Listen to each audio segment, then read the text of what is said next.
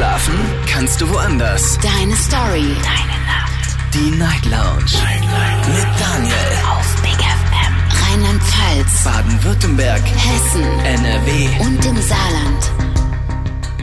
Guten Abend Deutschland, mein Name ist Daniel Kaiser. Willkommen zur Night Lounge heute am Montag, den 19. Juni 2023. Kurz nach zwölf haben wir's. Wir starten in eine neue Woche und das heute mit dem Thema Entscheidung. Hatten wir schon häufig, allerdings geht es hierbei um die unangenehmste Entscheidung, die man in seinem Leben bisher treffen musste. Jetzt muss es nicht so kompliziert sein, wenn ihr sagt, das gab vor kurzem erst eine äh, unangenehme Entscheidung, über die könnte ich durchaus mal sprechen. Dann äh, ruft mich an, kostenlos vom Handy und vom Festnetz und verratet mir, warum diese Entscheidung für euch besonders unangenehm war. Würde auch gerne wissen, wie schnell habt ihr denn hier eine Entscheidung getroffen? Habt ihr das lang hinausgezögert oder sagt ihr, ach, ich will das lieber schnell aus der Welt haben? Also ich gehöre zur zweiten Kategorie. Äh, nee, eigentlich zur ersten. Also ich habe das lange hinausgezögert, wenn es irgendwas gab. Ganz einfach, weil ich natürlich irgendwo auch nicht den Fehler machen möchte, mich falsch zu entscheiden. Das wollen wir alle natürlich nicht. Aber einigen fällt es irgendwie leichter, ähm, ja, eine schnelle Entscheidung zu treffen. Andere brauchen, so wie ich, vielleicht einfach ein bisschen länger darüber nachzudenken, erstmal abzuwägen, was passiert. Und dann gibt es ja noch die dritte Kategorie, nämlich die Menschen, die keine Entscheidung treffen. Ich habe ja mal diesen Spruch gehört, keine Entscheidung ist auch eine Entscheidung würde gerne mal von euch hören, ob äh, ihr das genauso seht, ob ihr sagt, naja, jemand, der sich nicht entscheidet, hat ja im Endeffekt dann auch eine Entscheidung getroffen. Man hofft manchmal, dass diese Sache, diese Entscheidung dann irgendwie sich in Luft auflöst. Und das Interessante ist, manchmal klappt das ja auch. Also die Taktik funktioniert nicht immer, aber in einigen Fällen passiert ja tatsächlich irgendwie ein Wunder und plötzlich äh, muss man sich gar nicht mehr entscheiden, weil irgendwie ja, ja, die Person, die, die einfach die Entscheidung gestellt hat, beispielsweise, sich das anders überlegt hat. Also anrufen kostenlos vom Handy, vom Festnetz, gerne auch eine E-Mail schreiben oder reinklicken auf Facebook und auf Instagram. Da haben wir das Thema für euch nochmal gepostet.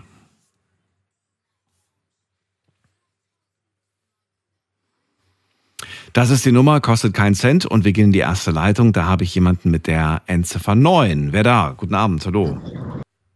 Hallo, guten Abend, hier ist Leon. Leon, woher bist du? Ähm, aus Pforzheim. Aus Pforzheim. Und was machst du gerade? Ich höre dich im Auto. Oh, ja. ja. genau, ich fahre gerade nach Hause von der Arbeit. Oh, musst du auch so spät schaffen? Genau, ja, Spätschicht. Was machst du? In welcher Branche bist du? Ähm, ähm, ich bin der, in der Metallbranche. Oh, okay. Ja gut, das geht bis spät in die Nacht, genau. habe ich schon mitbekommen. Ein Freund von mir macht das auch. Krass. Ja, Zuschlag, genau. Ja, äh, ich nimmt man gerne mit. Zum Thema Entscheidung treffen. Erzähl Wenn man keine trifft, dann ist es auch eine. Äh, das stimmt auf jeden Fall, weil man das, was man entscheiden will oder nicht hat, äh, dann einfach nur weiter rausgezögert hat. Das ist auch eine Entscheidung. Naja, Moment mal, wenn ich es wenn ich's hinauszöger, dann irgendwann ist es dann zu spät, ne? Dann, dann, dann fällt im Prinzip eine Entscheidung. Die Frage ist jetzt, fällt dann eine dieser beiden Entscheidungen oder fällt dann eine ganz andere Entscheidung? Das ist die Frage, die ich mir gerade stelle. Da fällt eine ganz andere, so eine dritte Variante, weil man halt weggerannt ist davor und in dem Moment wahrscheinlich, weil man halt konfrontiert wird dann mit der Entscheidung im spätesten Fall und dann kommt halt eine Sache zustande, die keinem, keiner Partei gefällt, denke ich. Die niemandem gefällt. So. Ja, das, also vor seinen Problemen wegrennen, ja, das bringt niemandem was. Na, kennst du das selbst oder sagst du, nee, bin ich noch nie in meinem Leben? Doch, auf jeden Fall, aber ähm, ich weiß, wie es sonst endet und Sachen aufzuschieben bringt auch niemand weiter, finde ich. Welches Problem ist dir denn noch so in, im, im, Bewusstsein, vor dem du vielleicht mal auch eine, eine, Zeit lang irgendwie, was heißt weggerannt, aber dass du so ein bisschen vor dir her vielleicht auch getragen hast, vor dir hergeschoben hast? Bei mir witzigerweise so Blitz, Blitzerfotos, wo ich ähm, wusste, dass sie angekommen sind und ich die zahlen musste oder so und ich habe es einfach vor mich hingeschoben und keine Ahnung, ich wollte sie nicht zahlen. Nicht, weil ich kein Geld hatte, sondern ich weiß nicht, Faulheit, ich weiß es auch ehrlich gesagt selber nicht. Und zu was hat das dann geführt? Mahnungen oder ja, es ist einfach, man will ja selber auch sein Leben richtig auf die Reihe kriegen und so Fehlschläge äh, will man sich auch nicht erlauben, sage ich mal. Hast du dann, also ich, ich habe die Erfahrung gemacht, wenn man das nicht bezahlt, ist eigentlich richtig blöd, weil das, was man dann als Strafe zahlt, also als hier so, so verspätetes Zahlen, ist manchmal sogar teurer als Genau. das, was man eigentlich ursprünglich zahlen sollte. Ja, auf jeden Fall, da wird aufgeschlagen und ähm, es, ja, es ist eine Kleinigkeit, aber trotzdem an sich, es gibt schlimmere Dinge. Bist du dieses Jahr aber schon geblitzt worden? an, was anderes nicht ein. Jetzt sag ruhig, was wolltest du Genau. sagen? Äh, mir, fällt, mir fällt jetzt kein anderes Beispiel direkt ein, aber ähm, ja, vor seinen Problemen wegrennen bringt niemandem was. Und keine Entscheidung zu treffen ist auch eine Entscheidung, da stehe ich komplett dahinter. Mhm. Wie reagierst du, Ähm. wenn du mit Leuten gerade ein Gespräch führst und du weißt, die haben das und das Problem? Du merkst aber, dass sie sich nicht drum kümmern. Dass sie keine Entscheidung treffen, weder in die eine noch in die andere, sondern sie lassen es einfach so schleifen. Ärgert dich das? Also bist, wirst du dann sauer oder sagst du, ach okay, das ist not my cup of tea, also ich kümmere mich da nicht drum, ist nicht mein Bier, so ungefähr? Oder, oder ist es, so, dass du es sagst, ist so lange nicht mein Bier, es ist so lange nicht mein Bier, wenn es mich nichts mehr angeht oder ich nicht äh, selber konfrontiert werde damit. Aber das beste Beispiel, eine Freundin will nur noch, also eine Freundin von mir, die will nur noch Schluss machen eigentlich mit ihrem Freund, aber hält es dahin und dies und das und, und fragt mich dann selber immer nach meiner Meinung und wenn ich meine Meinung ihr geig, äh, rennt sie zu ihrem Freund und nimmt es so als Backup. Und dann kommt der Freund, mit dem ich auch gut befreundet bin, zu mir und äh, macht dann bei mir Stress. Und es ist, solange es nicht mein Bier ist, ist es mir egal. Jeder soll machen, was er will. Aber wenn ich damit reingezogen werde oder andere Leute auf mich sauer sind wegen einem Streit, den ich, mit dem ich nichts zu tun habe, dann wird es halt einfach blöd. Ja, klar. Aber du fühlst dich ja nicht irgendwie blöd, wenn du ihr jedes Mal Tipps gibst, aber sie das eigentlich ja gar nicht Ich, umsetzt. ich werde genötigt, da Tipps zu geben oder irgendwelche Sachen dazu zu sagen. Das Wie lange halt jetzt schon? Traurige. Über welchen Zeitraum reden wir hier gerade? Die sind jetzt zwei Monate zusammen und das geht circa, circa seit den zwei Monaten immer Stress, immer Stress. Und ich bin gut mit dem befreundet, ihrem Freund, und sie ist meine beste Freundin, aber es, ich, mir ist es egal geworden. Aber unnötig Streit hat man wegen sowas. Ja. Ja, gut, aber Genau. das ist bei denen ja noch alles relativ frisch. Also da schauen wir mal, was da draus wird. Ja, so sieht's aus. Gut. Also dann wünsche ich dir noch einen schönen Danke Abend. dir auch. äh, Und bis zum nächsten Mal, Leon. Danke, Tschüss. danke, danke. Ciao. Gut. So, anrufen könnt ihr vom Handy und vom Festnetz. Macht's genauso wie Leon. Kurzes Gespräch heute zum Thema unangenehme Entscheidung. Was war denn eure bisher unangenehmste Entscheidung? Oder sagt ihr, zum Glück habe ich so eine unangenehme Entscheidung in meinem Leben noch nie gehabt? Ich glaube, wir kommen alle mal in so eine Situation, ne? Also es kann ja irgendwie was familiäres sein, vielleicht ist es aber auch was berufliches oder vielleicht, ähm, ich weiß gar nicht, es, ach, es kann wirklich in alle möglichen Richtungen gehen. Ich mag das ja, wenn das irgendwie so offen ist und wenn man da nicht irgendwie nur in eine Richtung denken kann. Gunnar bei mir äh, aus Mannheim. Hallo Gunnar, grüß dich. Hallo Daniel. Ich bin gerade so im Flow. Ich habe vor einer halben Stunde schon mit dem Heiko telefoniert und, und dachte mir, dann versuche ich es bei dir auch mal wieder. Äh, Entscheidungen treffen. Äh, äh, erstens, äh, du hast eben gesagt, keine Entscheidung ist auch eine Entscheidung. Finde ich absolut verkehrt. In dem Moment, wo ich nicht Stellung beziehe, finde ich nicht statt.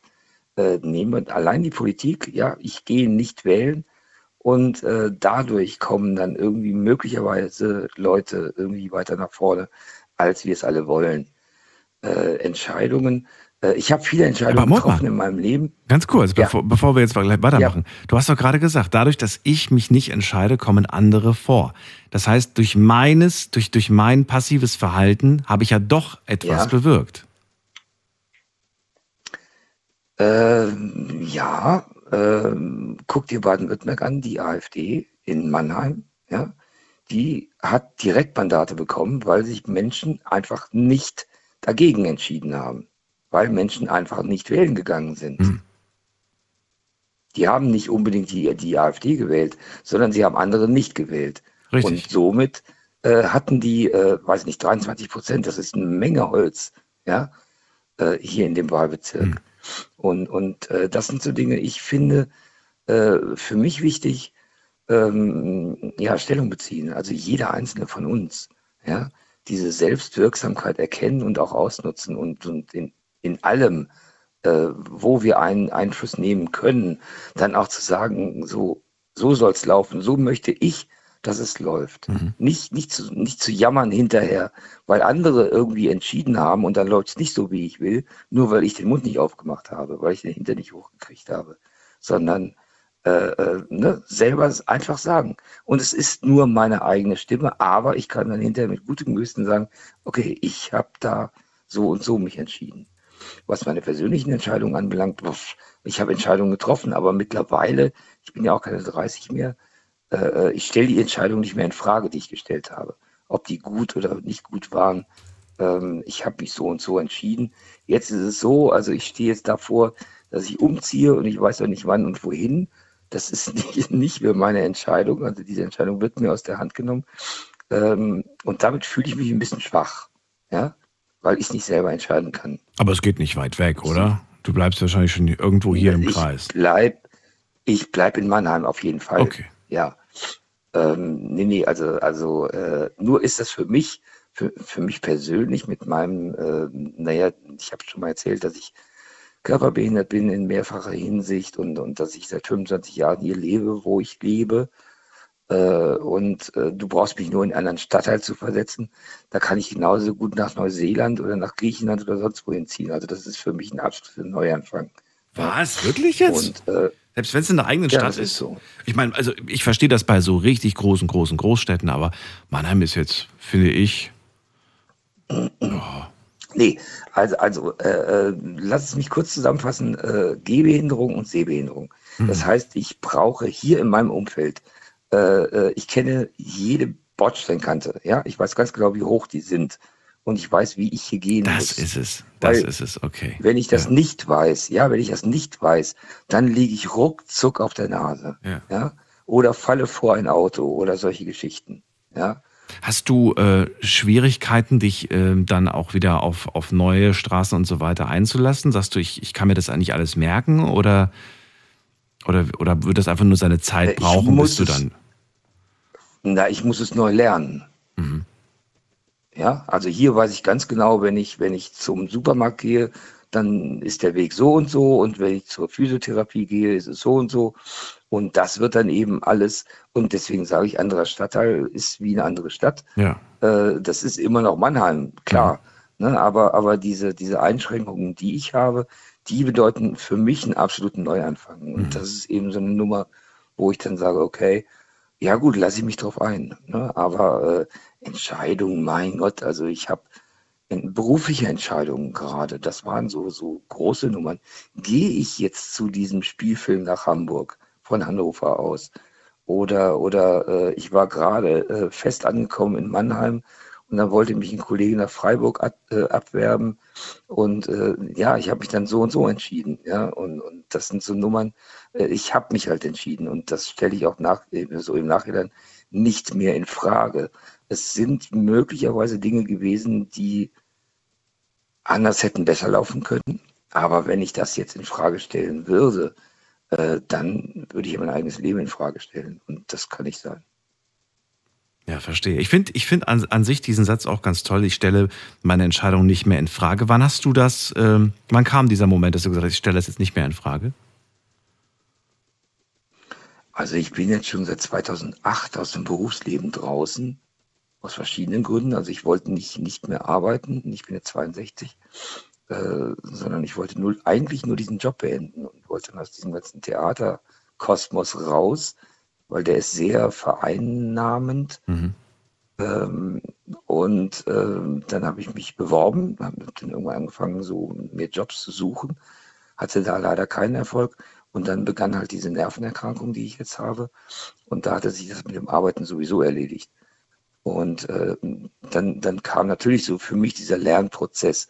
Also das war jetzt keine Entscheidung in dem Sinne, sondern da gab es eben äußere Einflüsse oder, oder Einflüsse, äh, die mich halt dahin gebracht haben, erstmal zu lernen, äh, Gunnar, das geht halt nicht mehr. Ne? Und äh, ja, von daher habe ich dann halt äh, entschieden, mich darauf einzulassen. Das ist ein Lernprozess. Ne? Also meine zweite Pubertät, ich musste meinen Körper zweimal kennenlernen. Mhm. Und ähm, jetzt bin ich Anfang 60. Und ähm, die Entscheidungen, die ich jetzt treffe, die sind eher kleiner Natur. Ja. Naja, aber das gehört ja trotzdem dazu. Man kann ja nicht jeden Tag die ganz großen Entscheidungen fürs Leben treffen. Wir haben, glaube ich, ich glaube, es gab irgendwo mal eine Statistik, wie viele Entscheidungen wir am Tag treffen müssen. Das sind jetzt wirklich alle Entscheidungen gemeint. Selbst die Entscheidung, trinke ich heute einen Kaffee, ja oder nein? Oder was esse ich heute? Also wirklich. Da kommst du locker auch 200 ja. wahrscheinlich. wahrscheinlich noch mehr, das stimmt, ja. Wir sind ja permanent am Entscheiden. Gunnar, aber ich finde das, ich finde die Einstellung ganz interessant. Ich ähm, habe mir gerade selbst die Frage gestellt, äh, ob ich meine Entscheidung in Frage stelle. Manchmal tatsächlich schon. Also ich glaube, gravierende, nein, ich würde sagen sogar emotionale. Also gerade wenn es um so zwischenmenschliche Dinge geht, da stelle ich mir dann doch manchmal die Frage, hast du dich richtig entschieden? War das warst du dazu zu hart oder hättest du da irgendwie vielleicht nochmal. Also da stellt man sich schon öfters mal die Frage. Es gibt so einen schönen Spruch, den habe ich jetzt sogar vor kurzem ähm, auf meinem Instagram gepostet, weil ich irgendwie den so schön fand, vom Dalai Lama.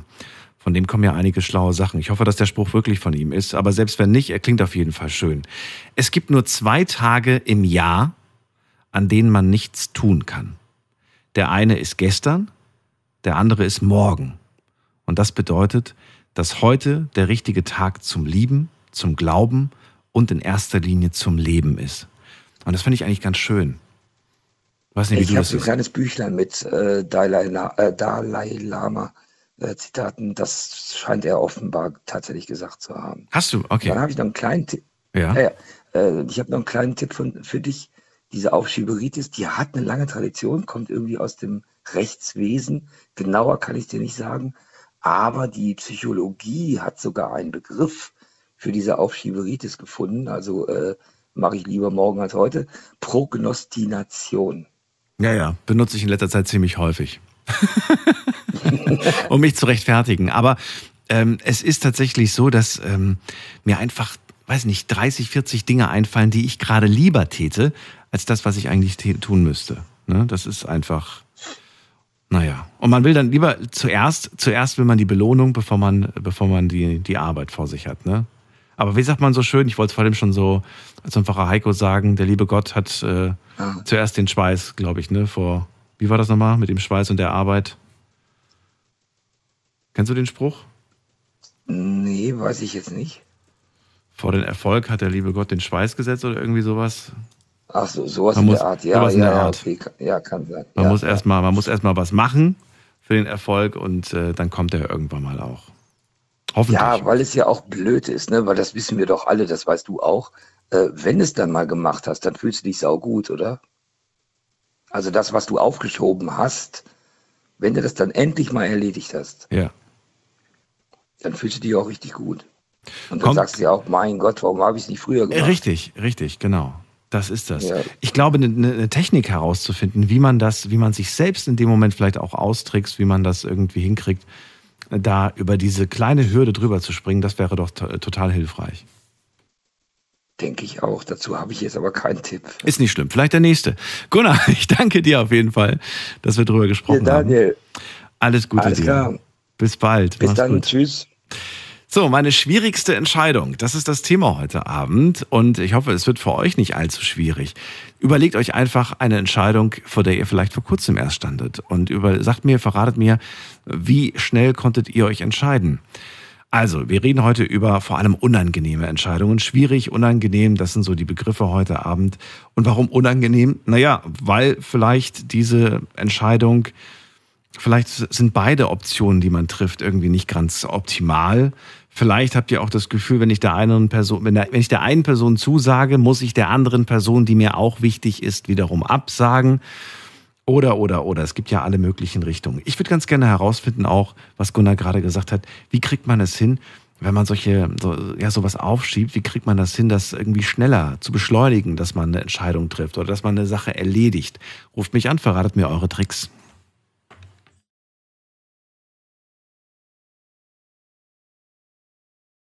So, und ich habe gerade eine Nachricht bekommen, und zwar über Instagram von äh, Rüdiger. Der hat geschrieben, für mich war die unangenehmste Entscheidung, mich von meiner Familie zu trennen. Das ist natürlich eine verdammt unangenehme Entscheidung. Rüdiger, vielleicht magst du anrufen und äh, verraten, warum musstest du dich oder warum gab es überhaupt diese Entscheidung? Was hat dich dazu gebracht, dich entscheiden zu müssen? Hat deine Familie dich vor ein Ultimatum gestellt? Haben sie gesagt, entweder Jetzt, jetzt ist einfach nur, ne, ich weiß ja nicht, um was es geht, aber vielleicht entweder trennst du dich von dieser Frau, weil die passt nicht zu uns und wenn du dich nicht von ihr trennst, dann bist du auch für uns nicht mehr interessant. Also es gibt ja wirklich die unterschiedlichsten Dinge, ähm, die die Eltern einfach von einem erwarten oder die Familie hat vielleicht gewisse Erwartungshaltungen. Aber es ist euer Leben schlussendlich. Ihr müsst eure Entscheidungen treffen und ähm, am Ende müsst ihr euch ja auch vor euch selbst verantworten und vor niemandem anderen. Bin ich der Meinung. Ich weiß nicht, vielleicht seht ihr das auch anders.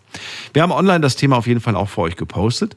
Da könnt ihr in der Insta-Story ein paar Fragen beantworten. Frage 1 lautet, wie gehst du mit unangenehmen Entscheidungen um? Und Frage 2, was war denn deine schwierigste Entscheidung bisher? Die Antworten lesen wir uns durch in einer Dreiviertelstunde. Und ähm, bis dahin hoffentlich äh, machten da ein paar Leute fleißig mit und rufen natürlich auch ein paar Leute an. Also drei Antwortmöglichkeiten habt ihr bei der Frage unangenehme Entscheidung. Entweder aufschieben, sofort erledigen oder ich lasse es einfach auf mich zukommen. Ich stelle jetzt gerade irgendwie, nee, wobei, das sind eigentlich alle Antworten, die es gibt. Ne? Aufschieben, sofort angehen oder einfach auf mich zukommen lassen. Ist halt schwierig, dieses einfach auf mich zukommen lassen. Dann kann ja, dann kann es ja auch in die, es kann ja auch in die negative Richtung gehen, ne? Und meistens passiert das ja auch. Das ist ja das Blöde an der ganzen Geschichte. So, die Nummer zu mir ins Studio.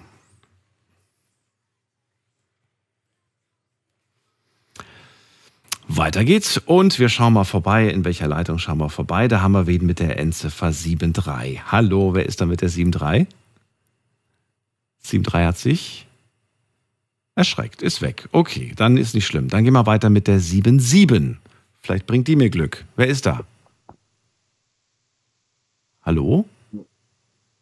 Hallo, hallo? Wer da? Möchtest du was sagen? Bitte? Ich glaube, du hast den Finger auf dem Mikro. Ich höre dich leider nicht. Nee, das klingt, als ob du gerade durch ein Kissen sprechen würdest. Guck mal, ob du da das optimieren kannst. Ich glaube, entweder Lautsprecher oder Headset oder Finger auf dem Mikro. So klingt es für mich gerade.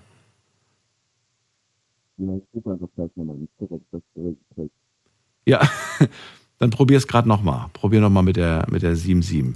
Merken wir uns, probiert er gleich nochmal und wir gehen weiter in die nächste Leitung. Da haben wir jemanden mit der 3.0. Wer hat die 3.0? Alle guten Dinge sind drei. Die 3.0 hat aufgelegt. Okay. 7.7 ist noch nicht zurück. Der versucht das Telefonproblem noch zu beheben. Aber wir haben jemanden mit der 2.8 am Ende.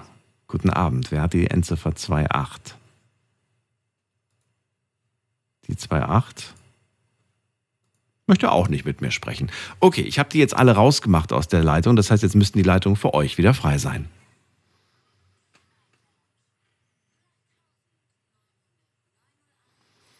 Passiert manchmal. Ich bin auf der einen Seite natürlich ein bisschen äh, traurig, wenn die Leute anrufen und nichts sagen. Ich weiß aber auch, dass einige von euch anrufen, um die Sendung dann übers Telefon zu hören, weil die halt kein Radio zu Hause haben. Mein persönlicher Tipp, wenn ihr kein Radio habt, holt euch die App, und zwar die App von unseren Radiostationen, auf denen die Night Lounge läuft. Das wäre einmal die App von Radio Regenbogen, von Regenbogen 2 gibt es auch eine App fürs Handy, für Android und auch für iOS-Geräte. Es gibt auch eine App von Big FM und es gibt auch eine App von RPR1. Und da hört ihr uns dann auch. Dann müsst ihr nicht anrufen und könnt ganz normal das Programm verfolgen. Einziges Manko, so ehrlich muss ich sein, ihr habt eine Verzögerung von etwa, ja, so zwei Minuten wahrscheinlich. Ähm, Verzögerung, weil es einfach nicht live ist, weil es halt übers Internet übertragen wird. Wen haben wir da mit der 8 am Ende? Hallo. Hallo? Wer fährt so spät durch Nacht und Wind? Wer hallo. Ist da? Ja, wer ist da? Hallo. Johannes Danner, hallo. Johannes, grüße dich. Woher? Äh, aus Oberkirch. Aus Oberkirch. Schön, dass du anrufst. Ich dachte, du willst jetzt auch nichts sagen, wolltest nur zuhören.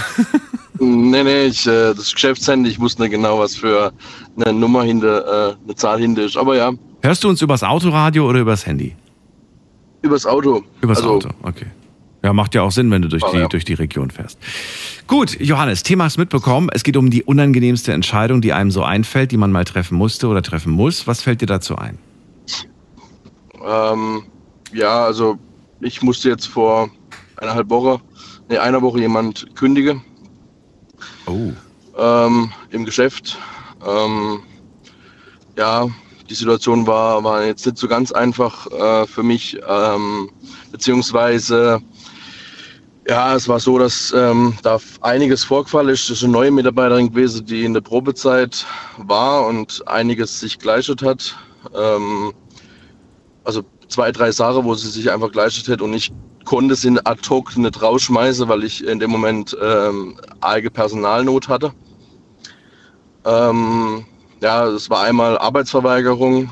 Ähm, das zweite, der zweite Punkt war, ähm, ja, ähm, einfach im Büro gegenüber mir und dem Leitungsteam einfach ein, ein katastrophaler Umgang.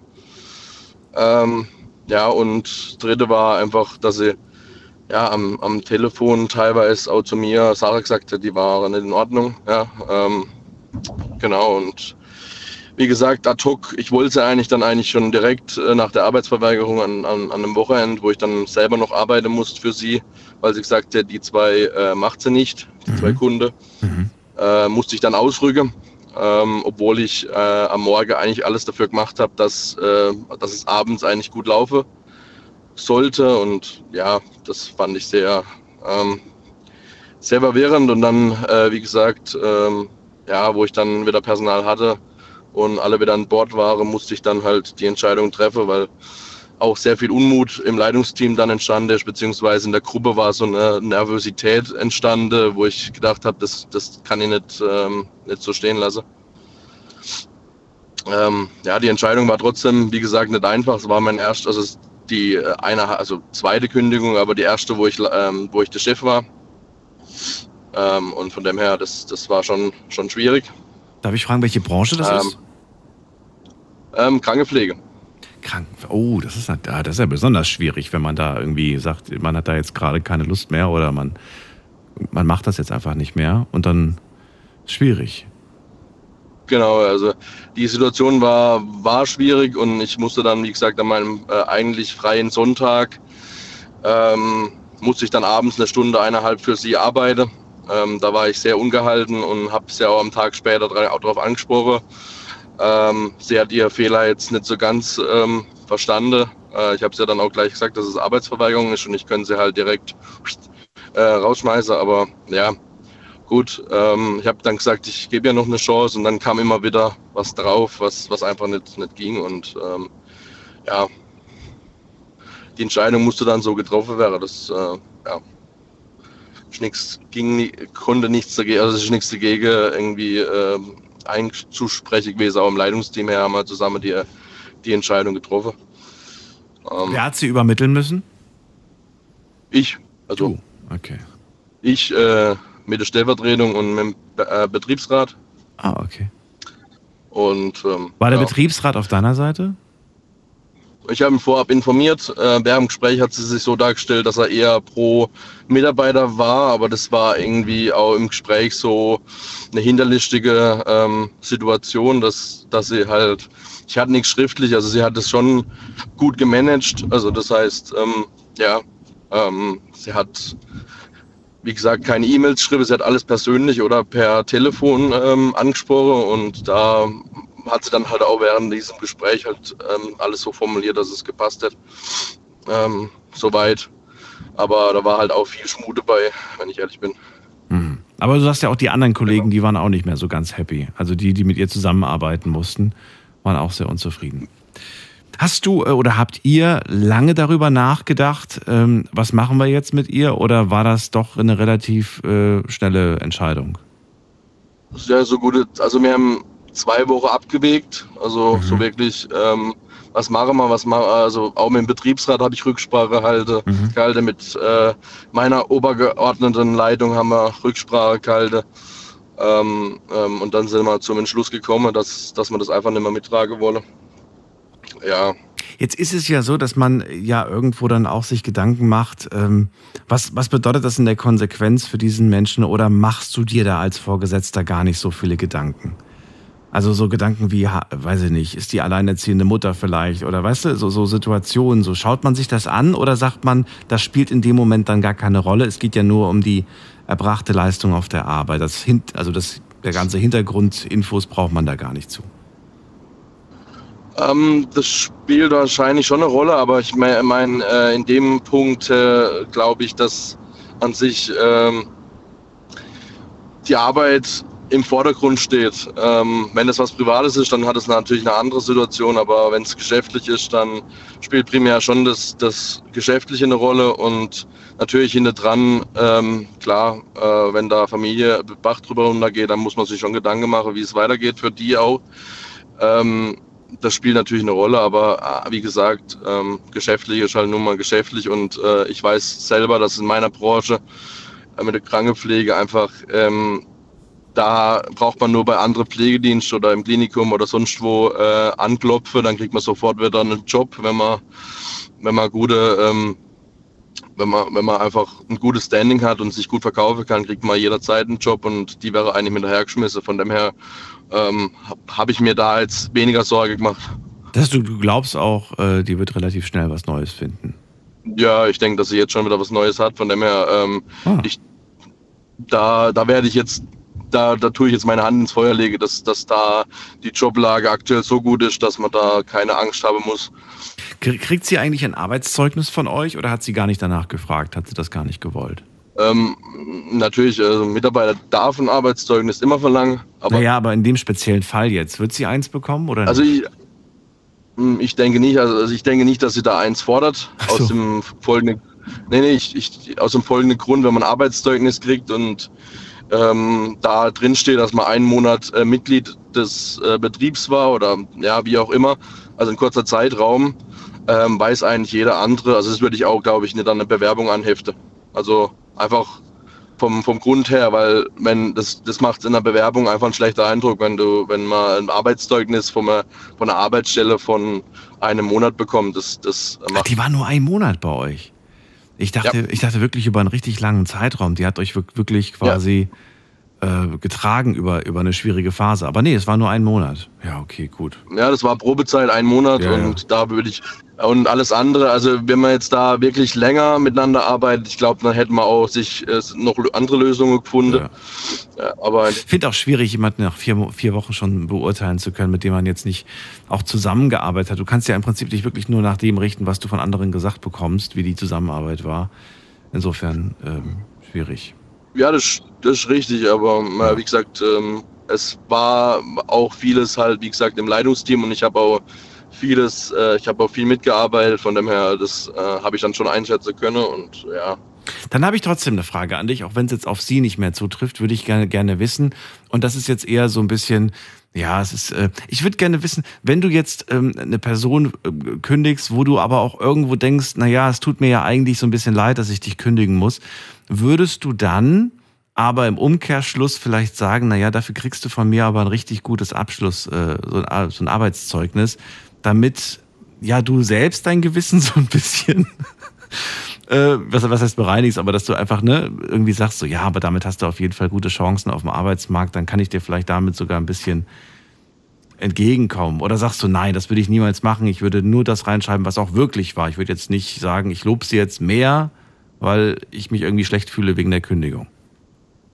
Also ein gutes Arbeitszeugnis hat eigentlich jeder verdient, der gute Arbeit macht, von dem her auf jeden Fall.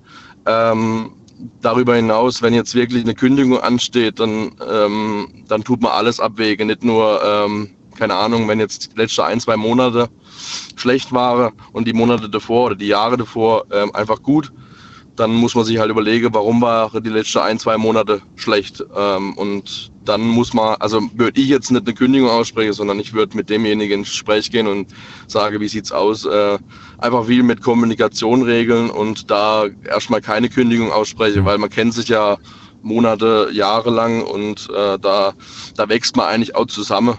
Eigentlich, eigentlich schon, äh, wenn man sich die Zeit nimmt. Und das machst du anscheinend. Das, das dafür kann man dich wirklich nur loben. Das ist großartig. Aber ich glaube, es wird auch schwieriger, je größer das Unternehmen ist. Ne? Wenn irgendwann mal einfach zu viele Mitarbeiter sind, dann ist vielleicht auch schwer, so eine Bindung zu jedem aufzubauen. Also ich, also ich denke, egal wie groß der, der Betrieb ist, ähm, kann man das auf jeden Fall machen.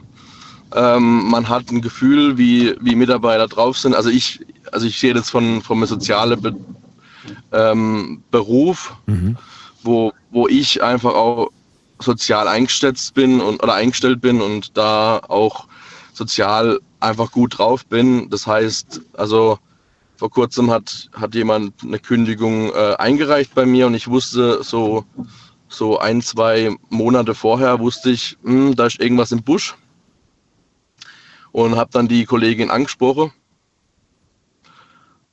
Äh, ja, Ja. und äh, habe dann, ähm, hab dann auch relativ schnell mitbekommen, dass, also einfach vom Gefühl her, weil ich die jetzt auch schon ein, eineinhalb Jahre kennengelernt habe, dass da irgendwas nicht so ganz läuft. War sie ehrlich? Hat sie gesagt, Ja. ja, es ist was oder hat sie gesagt, nein, nein, alles gut? Äh, ich habe ein bisschen gebraucht, um sie zu erwischen, aber dann, wo ich sie erwischt habe, habe ich gesagt, so und so sieht's aus. Ähm, ich fühle irgendwie, dass bei dir irgendwas anders ist.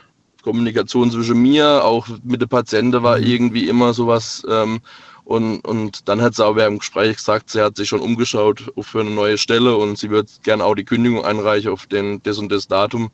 Das hat mir auch sehr, sehr wehgetan in dem Moment. Ähm, weil ich einfach gesagt habe, wärst doch einen Monat, zwei, drei vorher gekommen und dann hätte man vielleicht klären können, wie es, äh, warum es denn erst dazu kommen konnte. Ähm, man muss dazu sagen, einen Monat vor hatte ich, hatte ich halt Leitung, äh, meine Leitungsprüfung, da war ich jetzt länger Zeitraum, also drei Wochen nicht auf, äh, im, im Geschäft. Und da hat sich das dann Ganze hochgespielt und wo ich dann wieder kam, war eigentlich schon der, der, äh, das alles äh, schon rum sozusagen. Aber schon, schon wäre ich da schon viel früher auf sie zugekommen, weil ich gedacht habe, naja, genau. Johannes, ich sage vielen Dank für das Gespräch und ähm, ja, ich wünsche dir alles Gute weiterhin für dein Unternehmen und äh, freue mich, wenn wir uns irgendwann mal wieder hören. Alles klar. Alles Gute dir. Bis Tschüss. bald. Mach's gut. Johannes aus Oberkirch. Ähm, ja, er musste eine Mitarbeiterin kündigen, weil er sagt, das war einfach nicht mehr gut. Es gab Arbeitsverweigerung, es gab ein unmögliches Verhalten gegenüber Vorgesetzten und das war einfach dann sehr, sehr schwierig geworden. Nach einem Monat war dann das Arbeitsverhältnis wieder beendet. Muss auch sagen, ich bin äh, wirklich begeistert, wie geschickt er meine doch sehr teilweise scharfen Fragen, ich würde sagen, gar nicht ausgewichen, sondern er hat wirklich sehr seriös und äh, gut geantwortet. Ich glaube, in seiner Rolle, in der er ist, ist er auf jeden Fall richtig. Also das ist meine persönliche Meinung. Ihr könnt gerne anrufen vom Handy vom Festnetz, die Nummer zu mir ins Studio.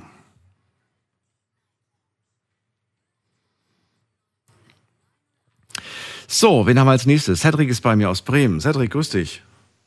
Schönen guten Morgen nach Süddeutschland. Ja. Süddeutschland grüßt Norddeutschland. Ja, Ja. So, Cedric, erzähl. Thema heute unangenehme Entscheidung. Welche unangenehme Entscheidung fällt dir sofort ein? ja, bei mir ist das ein bisschen so, und zwar, dass ich manche Sachen, die ich machen möchte, irgendwie mal voll von mir hinausschiebe. Also, dass ich das wirklich fast zu gar nichts deshalb komme bei manchen Sachen, was mich ein bisschen selber an mich, auf gut Deutsch gesagt, abfuckt. Du hast auch die Aufschieberitis. Okay. Ja, und zwar ist es so, ich habe ein Buch unten, wo ich ein bisschen IT-Sachen machen möchte und da möchte ich mir das abschreiben, quasi, wo es um IT-Game halt geht. Das Problem ist, ich komme da fast kaum zum Schieb's mir immer auf den nächsten Tag, auf den nächsten Tag und ich mache deshalb irgendwie. Das Problem ist, weil ich möchte gerne einen Beruf lernen in diesem IT-Bereich, weil ich, weil ich auch autistisch bin und das ist ja so ein passend Autismus und IT ein bisschen. Und dann ist natürlich blöd, wenn ich es mir vorschiebe, weil ich muss das ja alles lernen, wenn ich in diesem Beruf arbeiten möchte und auch können. Achso, das ist derzeit das, was dich äh, beschäftigt, dass du dieses Buch unbedingt lesen möchtest. Genau, dieses muss ich lesen und ich möchte mir die wichtigsten Informationen was abschreiben, damit Ja. ich das hab mit IT und mir auch die Fachbegriffe noch draufschreiben. Also sprich, dass ich das alles nochmal sortiert habe. Weil manchmal gibt es ja, die sind blöd formuliert, die formuliere ich mir dann um, damit es besser sich anhört und besser verständlich ist. Wenn ich mir jetzt vorstelle, ein Buch über IT, dann stelle ich mir vor, ein Buch voller Programmiersprache. Ist das so? Ähm, das ist noch ein Anfangsbuch für Beginner, weil ich noch nicht so im IT-Bereich drin bin, aber ich möchte das ja von Anfang an als so Grundkurs quasi lernen. Das ist so eine Art Grundkursbuch. Achso, und wie weit bist du bis jetzt? Ähm, die ersten 30 Seiten habe ich schon soweit durch und habe dann mir Notizen bei schon geschrieben und ähm, ich wollte mir noch so ein kleines Buch machen, wo ich die ganzen Fachbegriffe reinschreibe. Zum Und wie- Beispiel die Kontrollstrukturen. Ja, wie viel hat das Buch? Äh, das Buch hat über, ich glaube, 200 Seiten. Also da bin ich noch sehr, sehr weit am Anfang. Ja, gut, aber 30 von 200. Ich finde, okay. Wie lange hast du gebraucht für die, für die, für die 30 Seiten bis jetzt? Also ich leiste jetzt seit ungefähr schon über einem Jahr, aber das ist Oh. sehr, sehr schlecht. Oh, das sehr ist, das ist wirklich eine schlechte Quote, das stimmt allerdings. Das ist wohl wahr. Ähm, ich kann mir aber auch gut vorstellen, dass natürlich so ein dickes Buch einen auch so ein bisschen abschreckt und natürlich man in dem Moment man sich selbst auch sagt, ah, weißt du, ich habe das, ich habe da jetzt auch gerade gar keinen Kopf für. Wie wäre es denn, wenn du dich selbst quasi nicht austrickst, aber indem du selber sagst, ähm, nö, ich lese das Buch nicht, sondern, äh, also ich lese das Buch schon, aber ich lese heute nur zwei Sätze. Du weißt, das ergibt eigentlich gar keinen Sinn, zwei Sätze zu lesen. Aber Ja. man hat sich ja selbst ausgetrickst. Das heißt, man hat das Buch A schon mal in die Hand genommen. B, hast du Ja. zwei Sätze gelesen. Und äh, C, wirst du dir in dem Moment denken, naja, gut, damit das Ganze Sinn ergibt, muss ich auch noch den dritten und vierten Satz lesen. Und dann sagst du, ja, okay, jetzt, jetzt Satz reicht's aber für heute. Genau. Und dann sagst du, es reicht's für heute, Ja. jetzt lege ich es wieder zurück. Und morgen fängst du wieder an. Nur mit maximal zwei Sätze und dann schaust du mal, äh, ob du dich damit motivieren kannst. Weil beim Sport funktioniert das tatsächlich auch. Also Menschen, die zum Beispiel keine Lust haben auf Sport, äh, gehen einfach hin und sagen, heute mache ich nur fünf Minuten. Nur fünf Minuten Laufbahn. Und wenn du aber schon mal da bist, machst du vielleicht Ja. in der Theorie und in der Praxis eventuell sogar noch ein bisschen mehr, weil du sagst, naja, jetzt wo ich schon mal da bin, weißt du? Was Ähm, meinst du? jedenfalls, Daniel, Ja. ähm, was ich eben sagen wollte, und zwar ist es aber auch so, und zwar, ich möchte demnächst an so ein Berufsbildungswerk für Autisten ran und da wäre ja auch was mit dem IT-Bereich. Und dann kann ich ja auch nicht so sagen, dass ich nur zwei, drei Sätze lese. Dann muss ich ja quasi acht Stunden lang äh, rackern, quasi, um was zu schaffen, weil ich ja eine Ausbildung auch durchkriegen möchte. Glaubst du, dass das äh, funktionieren wird, weil du sagst, eine andere Situation? Oder siehst du da eher so ein bisschen Panik und Angst vor dir, dass du das nicht hinkriegst? Ich glaube, das Problem ist bei mir eher zu Hause. Es ist so, dass ich da meist am Computer bin und irgendwas mit halt gerade noch surfe und dann komme ich vom Kleinsten ins Kleinste und vergesse das und mit der IT-Sache. Das hätte ich im Berufsbildungswerk ja nicht, weil ich da ja an meinem Platz hätte, wo ich sitze und ich kann dann nicht immer aufs Internatzimmer rennen und mal irgendwas im Internet recherchieren oder mir irgendwelche Videos irgendwo runterladen und Co. Ja, aber das sind halt die anderen drumherum, die einen dann vielleicht abhalten, indem sie mal quatschen oder so. Theoretisch gesehen, ja, aber ich sag's mal so, das Problem ist natürlich, worüber, wenn man quatscht, wenn man jetzt über IT-Sachen quatsche, kann es ja auch sein, dass man sich gegenseitig hilft. Das ist ja wieder ein Unterschied. Das wäre gut, das wäre gut. Gibt es ähm, dieses Buch eigentlich auch in einer, in einer Form von, von Hörbuch? Gibt es, gibt es sowas? Gibt es IT-Bücher als Hörbuch? Äh, da habe ich noch nicht geguckt. Ich glaube nicht. Ich habe ja aber zum Beispiel, ich besitze gerade in meinem Zimmer zum Beispiel noch ein paar andere Bücher, die ich auch noch durchgehen würde. Und zwar zum Beispiel ein Buch Hand, äh, Handbuch für Fachinformatiker oder auch Comp äh, Computerlexikon für Dummies, also und Java-Programmierung. Also ich habe ja schon noch ein paar andere Bücher, die dahinter noch anstehen, weil ich mich mit diesem Thema aussetzen möchte. Und es ist ja auch ein äh, Beruf mit Zukunft und auch ein Beruf, Mhm. wo ich passend reinpassen könnte wegen meinem Autismus. Und wie sieht's aus mit YouTube? Gibt es vielleicht irgendwelche ähm, Jungs und Mädels, die vielleicht gewisse Teile, Bereiche aus diesem Buch ähm, erklären in einem Video, dass man sich vielleicht das einfach anschaut und dann schaut man sich 20 Minuten ein Video an und weiß schon mal ein bisschen mehr wie vorher. Ich hatte mir mal einen äh, YouTuber angeguckt, der hatte was gemacht mit Programmieren, das war aber mit einem, äh, aus einem Buch und auch einer Programmiersprache. Vor zwei Jahren habe ich das angeguckt, das war eine andere Sprache, als ich jetzt mache, weil was ich jetzt erstmal nutze, ist Small Basic, weil das eine einfachere Sprache ist, um reinzukommen. Okay. Weil es gibt ja mehrere Programmiersprachen, es gibt kompliziertere, es gibt einfache und äh, das hat mein Vater mir geraten, ich soll erstmal einfache lernen, bevor ich dann die harten Brocken rangehe. Was ist denn die einfachste Programmiersprache? Also so viel ich weiß, soll es Small Basic sein, zumindest hat mein Vater mir das so erzählt, dass das die einfachste wäre. Small Basic. Ja. Kenne ich Es nicht. gibt auch noch Python zum Beispiel, C++, das sollen aber eher kompliziertere sein. Ich dachte, die einfachste wäre HTML oder liege ich komplett falsch? Ich rede von was anderem, ne? Ich glaube, HTML ist Internet, Internetseiten, hat nichts mit Programmieren Ja, zu tun. HTML sind Webseiten. Sind Kann Webseiten. man sogar ganz leicht zusammenschreiben. Ja, eine Webseite ist immer HTML. Okay. Und bist du jetzt schon in der, du bist jetzt noch gar nicht in der Lage, irgendwas zu programmieren? Also eine App fürs Handy zum Beispiel könntest du nicht programmieren, oder doch? Nee, das leider nicht. Okay. Ist das, ist das so was, wo du sagst, ja, da hätte ich voll Bock drauf? Das wäre so ein Wunsch Ja. von mir?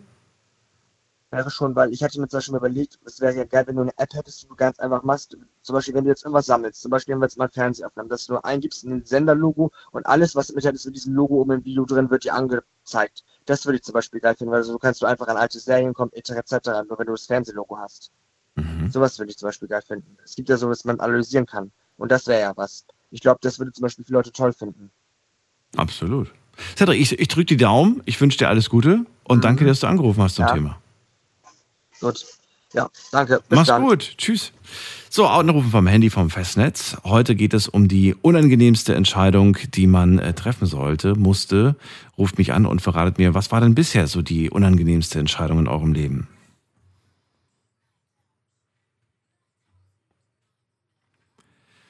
Cedric muss, äh, ja, eigentlich fast täglich, sagt er, die Entscheidung treffen, lese ich heute mein Buch oder nicht. Und er sagt selber, irgendwie, jedes Mal schiebe ich es auf, jedes Mal denke ich mir, ah, nee, heute gar keine Lust drauf.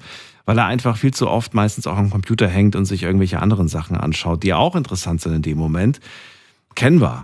Haben wir irgendwo vielleicht alle schon mal erlebt, diese, diese Momente. Ich bin auch wirklich immer wieder begeistert von, von Menschen, die ich kennenlerne, ähm, ich habe da gerade jetzt äh, jemanden in meinem Bekanntenkreis, der ist äh, selbstständig, ähm, arbeitet als Mediengestalter und ähm, ja, der, der, der schaut sich auch ganz häufig irgendwelchen Blödsinn im Internet an, aber der schafft es dann auch wieder, so einen Schalter umzulegen und dann zu sagen, so, und jetzt arbeite ich ganz konzentriert. Und selbstständig, wisst ja, wie schwer das ist. Da gibt's jetzt keinen Oberboss, der über einem ist, sondern man muss sich wirklich selbst selbst dazu bringen, selbst dazu motivieren, zu sagen, jetzt arbeite ich einfach mal acht Stunden konzentriert. Und das kriegt er hin. Und davor muss ich wirklich sagen, davor ziehe ich meinen Hut, dass der das hinkriegt. Ich bin begeistert. Wir gehen mal in die nächste Leitung. Da haben wir wen mit der Endziffer 61. Guten Abend, hallo.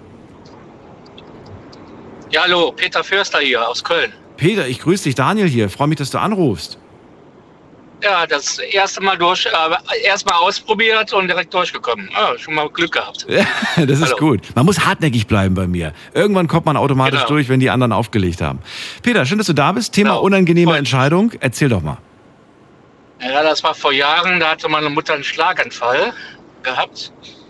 Und da äh, mussten wir ins Krankenhaus. Mein Vater, mein Bruder war auch noch da. Und dann hat dann der Arzt gesagt, äh, wenn die Situation sich verschlechtert mit meiner Mutter äh, und die Organe ausfallen, dann müssen wir uns äh, entscheiden, ob wir die Maschine abstellen oder nicht. Und äh, mein Vater, mein Bruder, der dabei war, ist auch ein älterer Bruder von mir, die konnten da keine Entscheidung äh, treffen. Und dann habe ich dann gesagt, das bringt dann, wenn die Organe ausfallen und dann Wachkoma dann mit einer Maschine dran ist und so wird es für sie dann auch keine, nicht so gut sein und so. Dann haben wir uns dann nachher entschieden, dann halt die Maschinen abzustellen, falls dann äh, das sich sehr verschlechtern würde. Und dann äh, Wunder, Wunder, morgens früh war, hat sich so stabilisiert, äh, dass wir die Maschine nicht abstellen mussten. Und sie hat sogar meinen Vater überlebt, der vier Jahre später gestorben ist.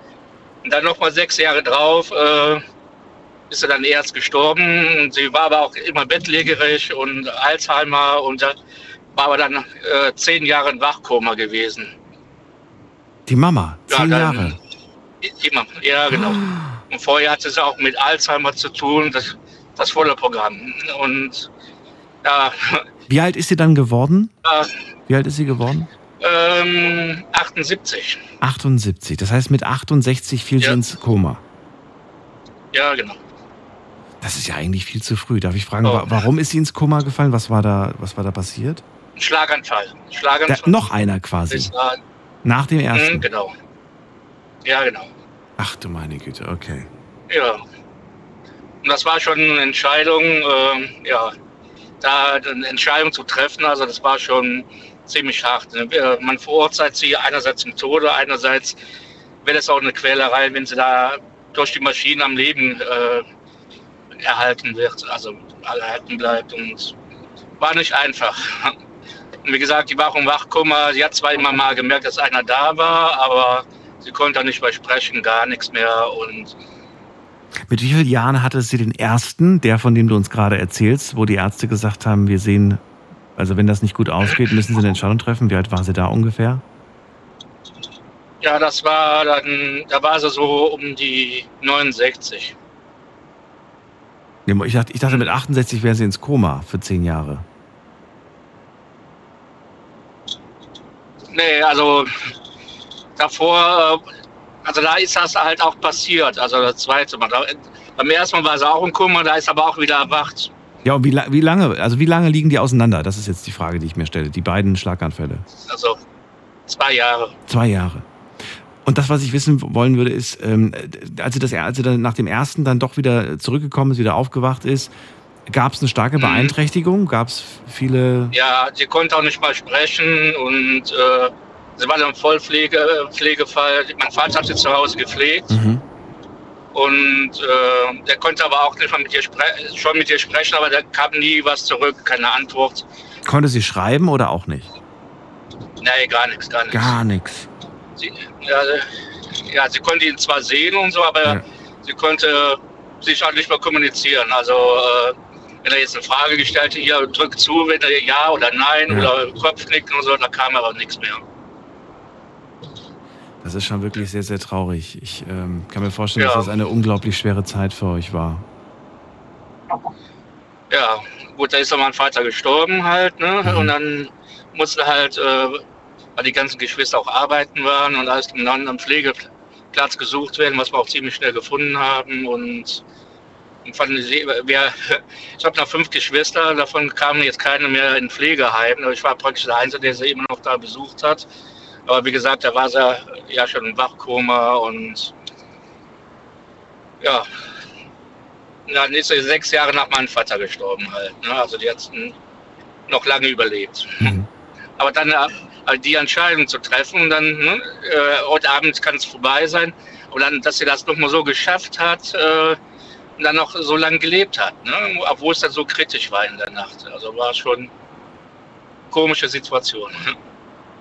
Wie ging es dir denn eigentlich? Hast du dich in dem Moment, als sie, also hast du dir eigentlich die ganze Zeit gedacht, naja, irgendwann wird sie dann wieder aufwachen und dann ist vielleicht alles wieder beim Alten oder hast du es eher so gesehen, naja, sie wird aufwachen, aber wahrscheinlich auch verstummt, also sie wird nicht reden, es wird eigentlich, eigentlich hat man sich innerlich schon so ein bisschen verabschiedet oder, oder wie, wie warst du da so gestimmt eigentlich zu dem Zeitpunkt? Oder was ist zu dem Zeitpunkt? Es waren ja zehn Jahre. Hm. Also jetzt in dem Moment, an dem Abend, wo es jetzt halt mit den Maschinen jetzt äh, war, beziehungsweise wenn die Organe ausfallen, habe ich jetzt nur daran gedacht, ähm, wenn sie jetzt wirklich ausfallen, dann ist es besser, wenn die, also wenn sie nicht an die Maschine kommt halt, weil sonst habe ich mir gedacht, dass das so eine Qual wäre, auch für sie, da, dadurch am Leben erhalten äh, zu werden. Und da habe ich ja jetzt aber nicht äh, weiter gedacht, was denn danach jetzt ist, falls er das jetzt überlebt. Da habe ich jetzt gar nicht gedacht, ging jetzt nur um die eine Nacht, um da die Entscheidung zu treffen. Gut, dann hat es ja überstanden und war dann im Wachkoma und ja, da lief das dann halt so, so weiter, wie gesagt. Und mein Vater hat sie gepflegt zu Hause und man hat dann damit gelebt. Dann hat es dann, ähm, ja, man hat damit jetzt äh, das akzeptieren müssen, äh, dass sie jetzt in der Situation ist und man, man hat dann versucht, immer das Beste draus zu machen. Mein Vater auch, wie gesagt. Weil welchen Einfluss hatte das auf dein Leben in Bezug jetzt, wenn du ähm, sagst, ähm, wie du dein eigenes Leben betrachtest, wie du deine eigenen Entscheidungen triffst, weil unser Thema ist ja heute auch Entscheidungen. Ich würde mich äh, ja für deine für deine Gedanken interessieren, was was das für ja für einen Einfluss hatte auf dich. ähm, wo jetzt mein Vater gestorben ist und sie im Pflegeheim musste und praktisch, wo ich jetzt der Einzige war, der da noch hingegangen ist und also das war schon auch für, für mich eine Verpflichtung, äh, anders zu reagieren als jetzt meine Geschwister, die da jetzt nichts gemacht und nicht besucht haben und so und und äh, ich war, ich brauchte das auch, wenigstens, dass einer kommt und sie da noch besucht und alles drum und dran. Äh, das war mir jetzt wichtig gewesen und dann denkt man nicht so sehr an sich. Hast du für dich selbst eine Entscheidung getroffen, was denn passiert oder was äh, deine Angehörigen machen sollen, wenn du mal in so eine Situation kommst? Also sowas wie, ich möchte nicht, dass Maschinen zum Beispiel mich weiter oder ich möchte, dass Maschinen mich weiter ähm, am Leben erhalten. Wie hast du dich da, du hast dir bestimmt Gedanken darüber gemacht, oder? Ja, ich bin verheiratet äh, mit meiner Frau jetzt 37 Jahre zusammen. Wir haben auch öfters darüber geredet. So, äh, und da habe ich auch äh, gesagt, dass ich auch nicht an die Maschine erhalten jetzt, also an die Maschine jetzt will und die mich am Leben halten und so. Und gut, man sagt man ja, ja gut, das muss man aber einerseits auch schriftlich machen und alles drum und dran am besten. Äh, aber wir haben das noch nicht gemacht, aber wir haben drüber geredet halt. Ne? Und, äh, und auch wie weiter, wie es dann noch weitergehen soll, wenn man tot ist und wegen Einäscherung oder, oder halt im Sarg oder so oder Seebestattung. Gut, das geht jetzt alles in die Richtung, was, äh, was du darüber nach, also die Gedanken, die man sich macht, wenn ich mal nicht mehr bin. Aber ich, ich frage mich ja eher, welche Entscheidung das oder welche, welche Veränderungen und Einflüsse das auch auf das, auf das Leben selbst hatte, dass du sagst, ja, ich lebe bewusster, ich lebe intensiver, ich, ich nutze Sachen, ich schiebe sie nicht auf. Oder du sagst vielleicht sogar im Gegenteil. nur der sichere Weg, nur alles, was irgendwie ohne Risiko verbunden ist. Ich würde gerne wissen, welche Richtung du gewählt hast. Ähm, bei, gut, bei, vor fünf Jahren hatte ich selber einen Herzinfarkt gehabt. Und seitdem äh, habe ich das auch gut überlebt, alles überstanden, kann nur alles bewegen. Und da lebt, von da an lebt auch bewusster und da vorher schon, das mit meiner Mutter, äh, da macht mir schon Gedanken. Und da versucht man, äh, bewusster zu leben. Ja, was, dann, dann will ich das und das machen, versuchen, dass man das auch vorher macht und das, äh, was man noch machen will und alles. Und es war nicht mal einfach in, im Alltag, aber man lebt schon bewusster, jetzt wo du es so sagst, ja. Es gibt so einen schönen Spruch, äh, der, der im Internet kursiert, den habe ich mir auch so ein bisschen verinnerlicht. Äh, wir alle haben zwei Leben. Das zweite beginnt, wenn wir realisieren, dass wir nur eins haben. Und irgendwie ist da was ja, dran, finde ich. Das stimmt. Ja. Ja, es gibt auch einen anderen Spruch, äh, man hat viele Krankheiten, aber nur eine Gesundheit. Also sollte Sehr man auch gut. ein bisschen dran denken. Sehr gut. Absolut. Ja, absolut. Ja. Und, und schau mal, wie leichtsinnig wir damit umgehen mit der Gesundheit. Also, ne, ich glaube, Oh das das ist äh, schon wirklich erschreckend teilweise. Wie egal uns das manchmal stimmt. ist, bis zu dem Moment, wenn sie plötzlich nicht mehr da ist. Ja. Genau. Peter, vielen Dank, dass du angerufen hast. Ich wünsche dir alles Gute und Ja. äh, Ja, mich, dass du angerufen hast. Ja. Pass auf dich auf. Danke, ich, ich höre, dass Sie äh, deine Sendung jeden Sonntag, wenn ich jetzt Feierabend mache, vom Ach, schön. Taxifahren. Und, und heute habe ich schon mal gedacht, jetzt versuch's mal anzurufen. Und war nett mit dir zu reden und auch liebe Grüße an alle anderen. Danke dir. Bis bald. Mach's gut. Alles Gute. Tschüss. Tschüss. So, da hätte er mir auch noch andere Geschichten erzählen können, wenn er Taxifahrer ist. Ich glaube, da muss man auch sehr oft unangenehme Entscheidungen treffen. Zum Beispiel, nehme ich diesen Fahrgast jetzt mit, obwohl er alkoholisiert ist, ne? Oder äh, nehme ich ihn lieber nicht mit? Ähm, also, Thema heute unangenehme Entscheidungen und ich möchte hören, äh, fällt euch eine ein? Eine unangenehme Entscheidung, die ihr in eurem Leben treffen musstet? Ruft mich an.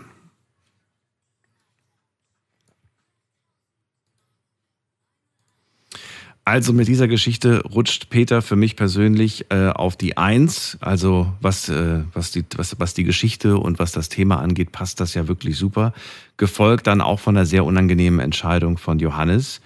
Denn ähm, ja, auch das war natürlich unangenehm. Generell, so Mitarbeiter zu kündigen, ist, glaube ich, nichts Angenehmes. Aber die Geschichte von Peter, ich glaube, keiner von uns möchte in dieser Situation sein. Und trotzdem gibt es da draußen einige von euch, die in so einer Situation waren. Wenn jetzt jemand sagt, so eine Geschichte wie Peter habe ich selbst erlebt, selbst, nicht für andere sprechen, sondern selbst erlebt, gerne anrufen und gerne auch darüber sprechen, wie ihr euch entschieden habt. Unangenehme Entscheidungen, das Thema heute und wir ziehen weiter in die Leitung mit der äh, Carola aus Weibern ist bei mir. Hallo Carola. Hallo Daniel, also jetzt komme ich wieder mit meiner, mit meiner Geschichte, die ist zwar schon lange her, aber die ist äh, für mich immer noch ganz äh, in meinem Körper. Ne? Also ich erzähle die jetzt. Hallo, Ja, hallo, Carola. ja, was ist das wieder für ein Gedöne? Bin ich zu hören? Ja, bist du? Ja, also dann erzähle ich jetzt, ne? Du erzählst. Ich sage nix. Erwarte jetzt kein Geräusch von mir. Erzähl einfach. Und wenn du fertig bist, sagst du fertig, dann sage ich was. Also das ist jetzt schon ehrlich sehr lange her, aber das ist, das habe ich immer noch im Körper. Also diese, also als äh, vor, äh, 1987, wie ich geheiratet habe, haben wir ein, ein, also die Hochzeitsreise geschenkt bekommen hier in die Eifel. Und da war ich dann äh, mit meinem Mann hier in der Eifel 14 Tage. Du kannst mich noch hören, ne? Ja?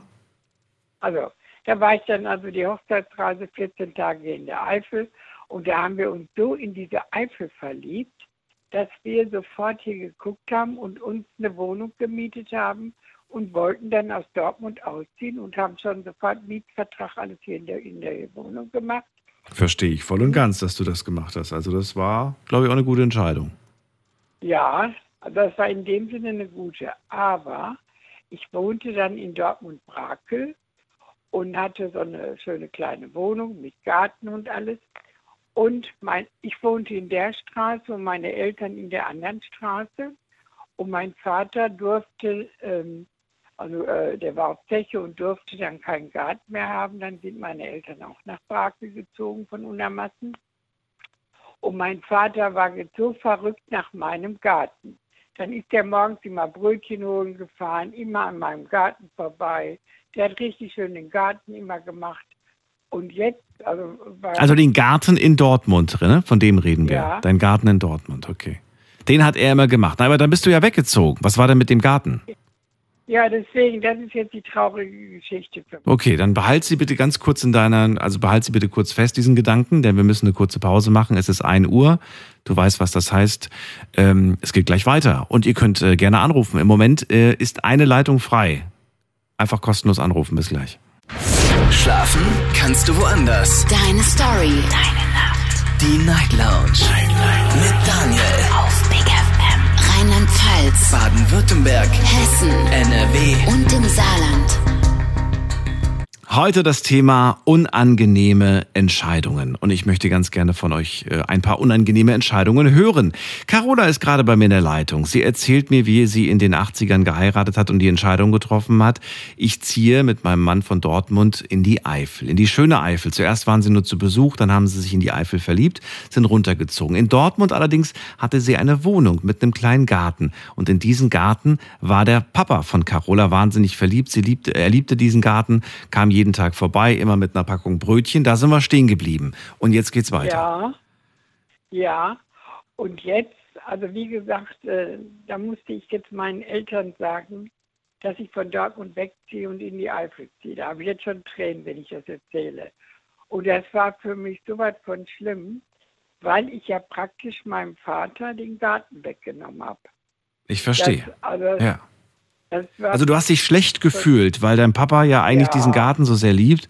Und jetzt gehst du weg und, naja, kannst ja irgendwie schlecht den Garten mitnehmen. Verstehe schon. Ja, er, hat, er hatte keinen Garten mehr.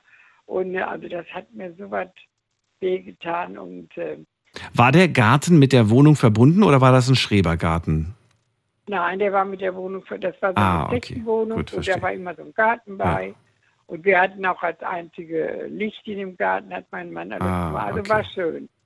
Und unser Natürlich Vater, wir haben erst, erst in Unermassen gewohnt und äh, durfte mein Vater aus gesundheitlichen Gründen den Garten nicht mehr behalten. Deswegen sind wir dann in die Stadt gezogen, nach Dortmund-Brakel. Mhm. Mhm. Ja, und auf jeden Fall, da musste ich das sagen, da musste ich meinen Eltern sagen, äh, meiner Mutter hatte ich immer die Haare gemacht, Mini, also Haare immer alles. Dann hat sie mal gesagt, Carola, wer macht mir denn jetzt die Haare? Ja, und dann mein Vater mit dem Garten, das war für mich das Schlimmste. Und das habe ich bis heute, ich habe das viel im Körper. Ich habe viele Entscheidungen gehabt, aber waren alles gute so und so. Aber das war für mich die schlimmste, wirklich die schlimmste Entscheidung in meinem Leben. Meinem Vater den Garten wegzunehmen, dass er nicht mehr in den Garten konnte. Das war schlimm für mich. Verstehe. Vor allem, weil er ja selbst nicht mehr die Chance auf einen Garten hatte, war das Ja. für ihn dann quasi, ja. Wie hat er denn eigentlich darauf reagiert? Was hat er denn gesagt? Das würde mich mal interessieren. Ja, mein Vater, der war dann immer so, muss ich wissen, ist ja mein Leben. Wissen. Aber traurig war er trotzdem auch. Und äh, ja, dann ist er immer, aber als ich ausgezogen bin, das war immer so ein Weg, dann ist er aber trotzdem immer noch morgens die Brötchen holen gefahren und immer an dem Garten vorbei, ne? Mhm. Und wie ich noch da gewohnt hatte, da hatte mein Vater dann, das sage ich ganz schnell noch, da hatte mein Vater dann zwei, da gab es so große Kohlrabi-Pflanzen. Da wuchsen die, äh, die Kohlraben, die waren vier Kilo schwer. Und dann hatte mein Vater sich die da gesetzt und ist dann immer vorbei. Und einen Tag hat er diesen, hat er einen von den beiden Kohlraben mit nach Hause gebracht. Und den anderen Gruß, den hat er gelassen für den anderen Tag. Und dann ist er am anderen Tag da vorbeigefahren, da war der geklaut. Okay. Da war der Koffer.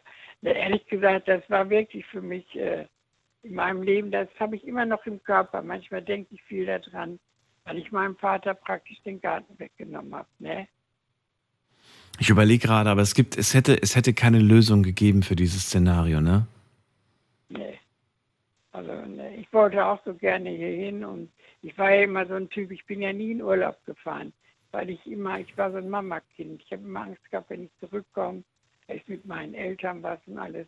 Deswegen ist mir das alles ziemlich, das war wirklich, also hört sich, ist eine blöde Geschichte wahrscheinlich, aber das war wirklich für mich das Schlimmste, was ich wirklich, äh, die Entscheidung war für mich das Schlimmste, was es gab. Darf ich fragen, ähm, nachdem du dann weggezogen bist, ähm, der Papa, wie alt war der da und wie lange hat er da noch gelebt? Mein Vater, das war 87. Da war er? Mein Vater. Ungefähr? 69 vielleicht, 69. Okay. Der war noch, ja, der war ja schon lange Rentner, der, der konnte ja nicht mehr auf der lesen, das alles. Aber körperlich war es halt, ne, das, das Thema bei ihm. Der war nicht mehr Ja. so fit, um ja, einen eigenen Garten zu, zu, zu halten, zu Ja, führen. Okay. Deswegen in, Unamassen, wo wir gewohnt haben, da hatten wir Kaninchen, Garten, wir hatten alles. Und dann durfte mein Vater das nicht mehr. Das war auch ein schwerer Schlag für ihn. Und dann, wie ich da mit hingezogen bin, da war der so glücklich, dass ich diesen Garten habe und hab musste das dann entscheiden. Das war wirklich schwer für mich. Das hört sich jetzt alles sehr blöd an. Nein, aber ich kann schon, ich kann schon ein Stück weit nachvollziehen. Carola, ich danke dir dann für diese Geschichte, die auch zu dem Thema gepasst Ja. hat. Ich wünsche dir alles Gute. Und Ich dir auch. Und bis dann. Eine Bis schöne, dann. warme Zeit noch. dir auch. Mach's gut. Ist ja Tschüss. sehr heiß, ne? Das stimmt. Ja, soll auch so bleiben Ja. die nächsten Tage. Bis Bei dann. auch. Ich habe alle Fenster hier auf. Bis dann. Tschüss. Tschüss. Ja, nachts auf jeden Fall die Fenster schön aufmachen. Es kühlt ja zum Glück ein bisschen ab und äh, das sollte man definitiv machen. Und dann am nächsten Tag die Rollläden runter, damit sie es auch nicht so sehr aufheizt. Wir gehen in die nächste Leitung. Heute zum Thema unangenehme Entscheidung. Möchte ganz gerne von euch hören, welche unangenehme Entscheidung musstet ihr denn schon treffen? Carola hat gerade erzählt, sie hatte eine Wohnung mit Garten. Ihr Vater hat den Garten geliebt, aber dann hat sie sich entschieden, ich ziehe mit meinem Mann nach äh, in die Eifel. Ich muss die Wohnung kündigen und es tat ihr im Herzen weh, weil der Papa den Garten so sehr liebte. Wir gehen in die nächste Leitung. Wen haben wir denn da? Muss mal gerade gucken, ob die Christiane bei mir ist. Hörst du mich? Wer hört dich? Da Christiane? ist sie. Hallo Christiane. Ja, ich bin da. Ähm, ich weiß nicht, ob ich die Geschichte schon erzählt habe, aber das hat mich vorher so sehr gerührt von diesem einen Mann mit seiner Mutter und dem Schlaganfall. Und ähm, ähnliche Situation hatte ich ja. Aufgrund von einer Patientenverfügung, äh, die mein Mann wollte, also an keine künstlichen Maschinen angehängt werden war er mal im Krankenhaus und ich bin angerufen worden und es hieß, ähm, kommen Sie bitte vorbei, es kann sein, dass Ihr Mann die Nacht nicht übersteht. Wir müssten ihn eigentlich intubieren, aber wenn wir ihn intubiert haben und er nicht mehr selbstständig atmen kann, dürfen wir den Tubus nicht ziehen. Und ähm, für mich war klar, ich lasse ihn nicht intubieren, ähm, weil er dann sein kann, dass er an einer Maschine hängen muss. Aber meine Kinder ähm, haben natürlich, ähm, waren vollkommen dagegen. Und ich weiß, dass wir uns in dem Moment fast zerfleischt hätten. Also es war wirklich eine ganz, ganz schlimme Situation für uns alle. Das Gute war, äh, mein Mann hat überlebt, also so brauchte sich keiner große Gedanken machen. Also das ging dann noch gut. Ich hatte ihn dann in Pflege zu Hause und ich glaube, ich habe davon schon erzählt. Ähm, er war eigentlich sehr fröhlich in seiner Krankheit. Er hatte ja ALS und er genoss das eigentlich so, dass er mein Baby war und dass ich voll und ganz auf ihn eingestellt bin.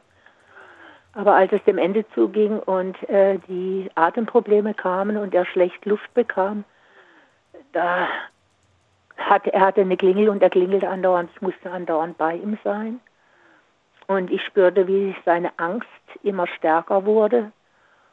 Und er hat mir ein Zeichen gegeben, er möchte was schreiben, das konnte er noch und da hat er Krankenhaus draufgeschrieben.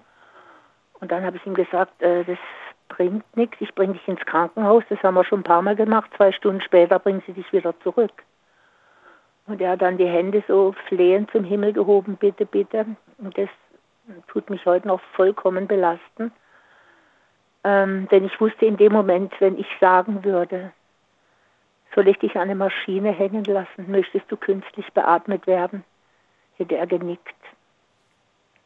Und das trotz der Tatsache, dass er noch, ähm, als es ihm gut ging, gesagt hat, er möchte nicht an den Maschinen hängen, richtig? Es war, ähm, ja, genau. Aber im Angesicht des Todes hast du gemerkt, er würde Genau. sofort seine, seine Meinung revidieren. Genau. Okay, und das ist verstehe. eine ganz, ganz schlimme ähm, Entscheidung, äh, was Patientenverfügungen anbetrifft. Ähm, ich wusste die Krankheit, wenn ich gewusst hätte, hätte irgendeine Chance gehabt, wäre es mir egal, hätte ihn sofort an eine Maschine hängen lassen. Aber die Krankheit ALS ist nun mal absolut tödlich. Und sollte man da noch zwei oder drei Wochen dazugeben, ich weiß nicht, ob das was gebracht hätte. Aber es geht unheimlich in mir rum. Ähm, es kommen so manchmal so Momente, wo ich dachte, hm, habe ich richtig gehandelt? Hätte ich es vielleicht doch tun sollen? Seine Angst war doch so, so groß.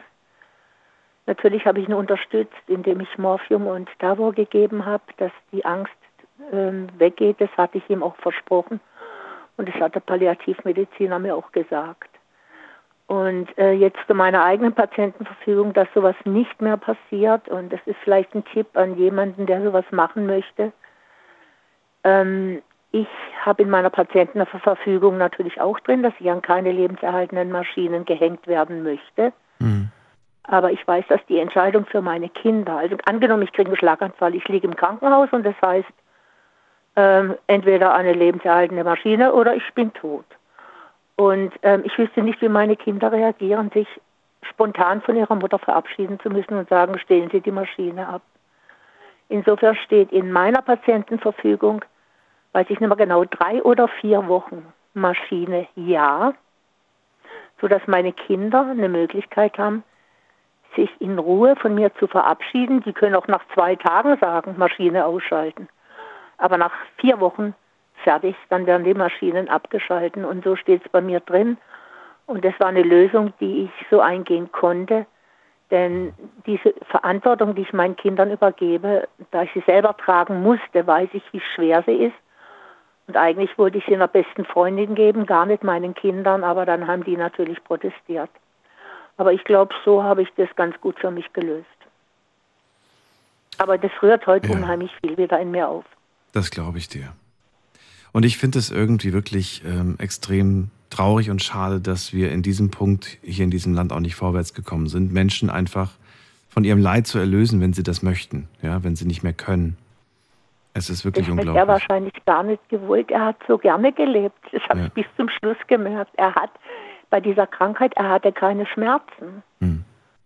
Und er sah meine Pflege und hm, und ähm, Er hatte Angst zu ersticken, oder glaube ich, hast du aber mir mal erzählt. Angst zu ersticken, das Ja. ist das ist das Schlimme, wenn plötzlich die Atmung, wenn wenn die Ja. Muskulatur nachlässt und, und man kriegt keine Luft mehr, das muss unendlich schlimm sein. Deswegen finde ich ALS eines der grausamsten Krankheiten, obwohl Lungenkrebs und sonstiges bewirkt ja das Gleiche. Hm. Okay, das war meine schwierigste Entscheidung. Christiane, ich danke dir. Es ist tatsächlich schon eine Weile her, dass du sie erzählt hast. Insofern so eine kleine Auffrischung ähm, war gar nicht verkehrt. Ähm, ich danke dir. Alles klar. Und dir noch einen schönen Abend. Dir gell? auch. Bis bald. Gut, bis Mach's dann. gut. Ciao, ciao. Tschüss. So, Anrufen vom Handy und vom Festnetz. Heute zum Thema unangenehme Entscheidung. Welche unangenehme Entscheidung musstet ihr schon treffen? Verratet es mir unter dieser Nummer.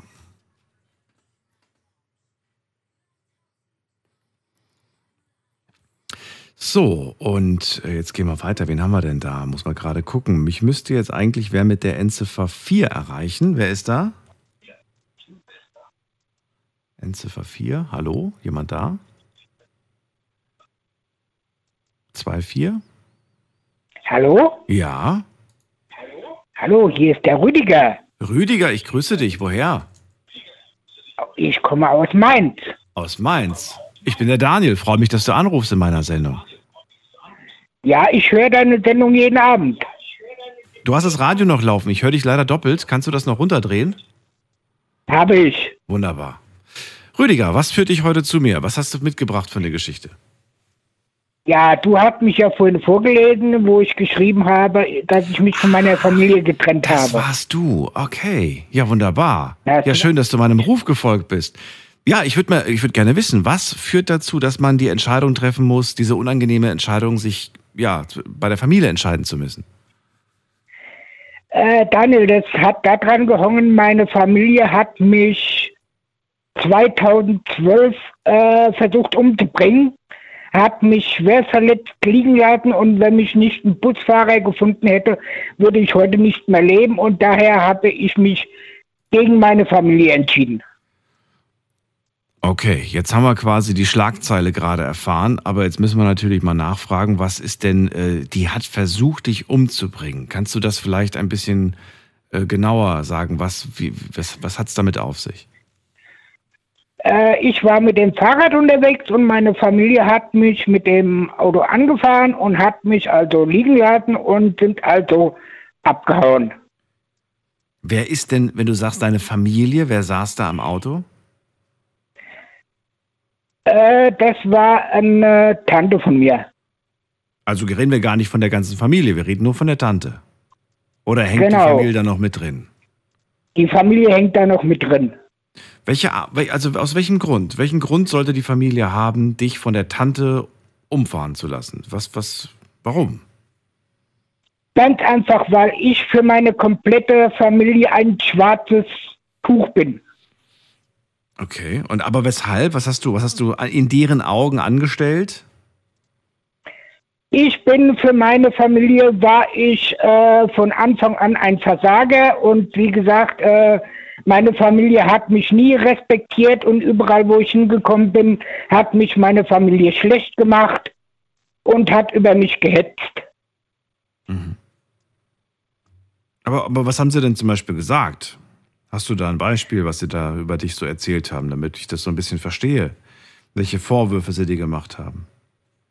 Äh, wie gesagt, meine Familie bezeichnet mich überall im Ort als Lügner und als Versager und das kriege ich überall zu hören, wenn ich irgendwo hinkomme und dann kriege ich das schon wieder gesagt und dann ist das so. Dass man dich als Versager beschimpft, ne? Und als, mich als Lügner hinstellt. Lügner und, und Versager, ja. Ja, warum sagen die das? Hast du denn tatsächlich deiner Familie gegenüber gelogen? Ich habe meiner Familie gegenüber nie gelogen und wie gesagt, äh, meine Familie konnte mich von Anfang an nicht ausstehen und alles, was ich entschieden habe, waren die dagegen und äh, es ist halt so. Die konnten meine Meinung nie respektieren. Und das war wirklich schon immer so. Also es hat sich nie, es war, es gab nie gute Zeiten bei euch. Nee, es gab nie gute Zeiten bei uns. Ja, wie, wie schwer, also wenn man das, wenn man das sein ganzes Leben irgendwie so abbekommen hat, so erlebt hat, ist es dann trotzdem so, dass man sagt, es fiel mir schwer, diese Entscheidung zu treffen, von der Familie dann auch diesen letzten Schritt zu sagen, jetzt ist vorbei, jetzt breche ich mit euch? Oder, oder sagst du irgendwie, äh, ja, das fiel mir gar nicht so schwer. Wie, wie war das denn? Also äh, wie gesagt, äh, so solche Entscheidungen sind immer schwer zu treffen und wie gesagt, es tut halt weh und aber wie gesagt, diese Entscheidung musste ich treffen, um äh, neu anfangen zu können und äh, so ist das halt. Ja, wie lange hast du denn mit dem Gedanken gespielt? Soll ich jetzt den, soll ich wirklich diesen Schritt machen oder nicht? Ich habe mit diesem Schritt äh, über ein Jahr äh, mit mir rumgehadert und, äh, und danach habe ich diese Entscheidung getroffen. Hast du sie mitgeteilt oder hast du einfach im Stillen diesen Kontakt abgebrochen? Nein, nein, nein, ich habe das, ich habe das denen mitgeteilt und äh, habe gesagt, hier, ich möchte keinen Kontakt mehr zu euch und hiermit ist alles komplett erloschen. Okay. Ging das so einfach oder gab es noch Verpflichtungen gegenüber deiner Familie? Nee, äh, also Verpflichtungen gegenüber meiner Familie habe ich nicht mehr und wie gesagt, äh, Offene Schulden oder aber bei denen zu Hause noch gewohnt? Nein, alles, alles nicht. Du hast da schon dein eigenes nee, nee, nee, nee. Ja, Hat sich einer von denen dann die kommenden Monate und Jahre bemüht, wieder etwas zu dir aufzubauen oder kam da gar nichts? Da kam gar nichts mehr, gar nichts.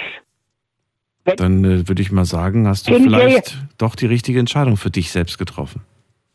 Wenn ich irgendwo bei uns im Ort hingehe zum Einkaufen, dann geht meine Familie an mir vorbei und macht so, als wie sie kennt mich nicht. Und wenn ich aus dem Laden raus bin und dann fangen die an, über mich zu erzählen und zu tratschen und Noch immer, noch immer oder, oder früher? noch immer, noch immer, ja, ja. Aber das, das, da höre ich nicht mehr drauf. Das ist Das für juckt mich dich nicht mehr. abgeschlossen. Okay. Das juckt dich Das nicht juckt mich nicht mehr. Okay. Ja, aber dann, äh, dann hast du deine Entscheidung getroffen und so wie es scheint, und, äh, für, für dich vermutlich auch die richtige. Ich finde es ehrlich gesagt traurig, weil dass die eigenen Eltern sich nicht mal irgendwie melden und so. Also du bist und bleibst halt deren Kind und für den Rest der Familie bleibst du ein Familienmitglied. Ich finde das eigentlich echt schwach von denen. Aber gut, ähm, es scheint wohl einfach nicht zu harmonieren bei euch. Nee, es harmoniert nicht bei uns. Und wie gesagt, äh, ich habe jetzt mein eigenes Leben und äh, Bist du denn zufrieden mit deinem eigenen weitergeht. Leben? Ja, zurzeit ja. Zurzeit ja. Na gut, es gibt immer Herausforderungen, ne? Ist ja nicht so, dass irgendwie die Probleme alle weg werden, nur weil man mit der Familie gebrochen hat. Gibt halt andere Herausforderungen, denke ich mal. Genau. Ja. Hast du denn einen Menschen an deiner Seite, also entweder eine gute Freundin, einen Freund oder eine Partnerschaft? Ich bin alleinstehend, ich habe keine Freundin und wie gesagt, ich habe nur Freunde. Und wenn mal was ist, und dann gehe ich dahin und Dann sind die da für dich. red mit denen. Sehr gut. Und die sind da für mich. Dann ist das deine neue Familie und äh, ich hoffe, Genau. dass die dich nicht enttäuschen und auch nicht so über dich reden. Danke, Rüdiger, für deinen Anruf. Bitteschön. Alles Gute, mach's gut. Ja auch. Ciao. So, weiter geht's. Äh, bevor wir weitermachen, ganz kurzes Update. Und zwar online habe ich euch ja eine Frage gestellt. Die wollen wir uns ganz kurz mal angucken. Und ihr könnt gerne nach wie vor immer noch abstimmen. Das ist ja immer für 24 Stunden gepostet, die Umfrage. Ging erstmal nur um die Frage, ah nee, zwei Fragen habe ich gestellt, genau. Erstmal war es eine Umfrage und eine Frage, die war offen, die konntet ihr mit einem Satz beantworten. Frage Nummer eins lautet, wie gehst du mit unangenehmen Entscheidungen um? Ich schiebe unangenehme Entscheidungen auf, sagen 42 Prozent. Äh, Bei mir werden unangenehme Entscheidungen immer sofort erledigt oder sofort angegangen. Das sagen 19 Prozent. Und unangenehme Entscheidungen, ich mache gar nichts, ich lasse es einfach auf mich zukommen. Mit anderen Worten, so dieses passive Verhalten. Das sagen 40 Prozent. Also sehr interessant, es sind gar nicht mal so wenige, die einfach gar keine Entscheidung treffen und somit indirekt ja doch eine Entscheidung treffen. Jetzt widerspricht mir der Gunnar aus Mannheim, der vor dem angerufen hat, denn er sagt, treffe ich keine Entscheidung, dann habe ich nicht automatisch eine Entscheidung getroffen. Aber irgendwo, irgendwo ja doch.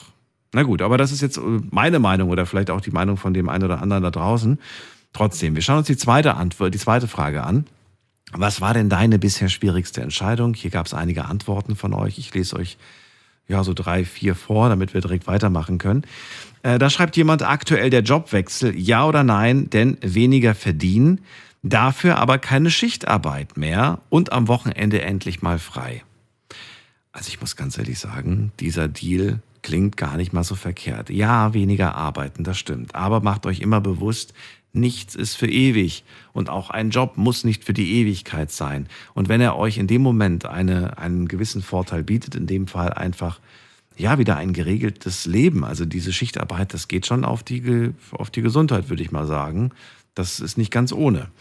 So, dann schreibt jemand, da ich noch sehr jung bin, äh, die Oberstufe, äh, da ich noch sehr jung bin, die unangenehmste Entscheidung, die Oberstufe abzubrechen und eine Ausbildung anzufangen. Schwierige Entscheidung auf jeden Fall. Dann schreibt jemand, zu Hause wohnen bleiben oder einfach abhauen und mit meiner Freundin was eigenes aufbauen.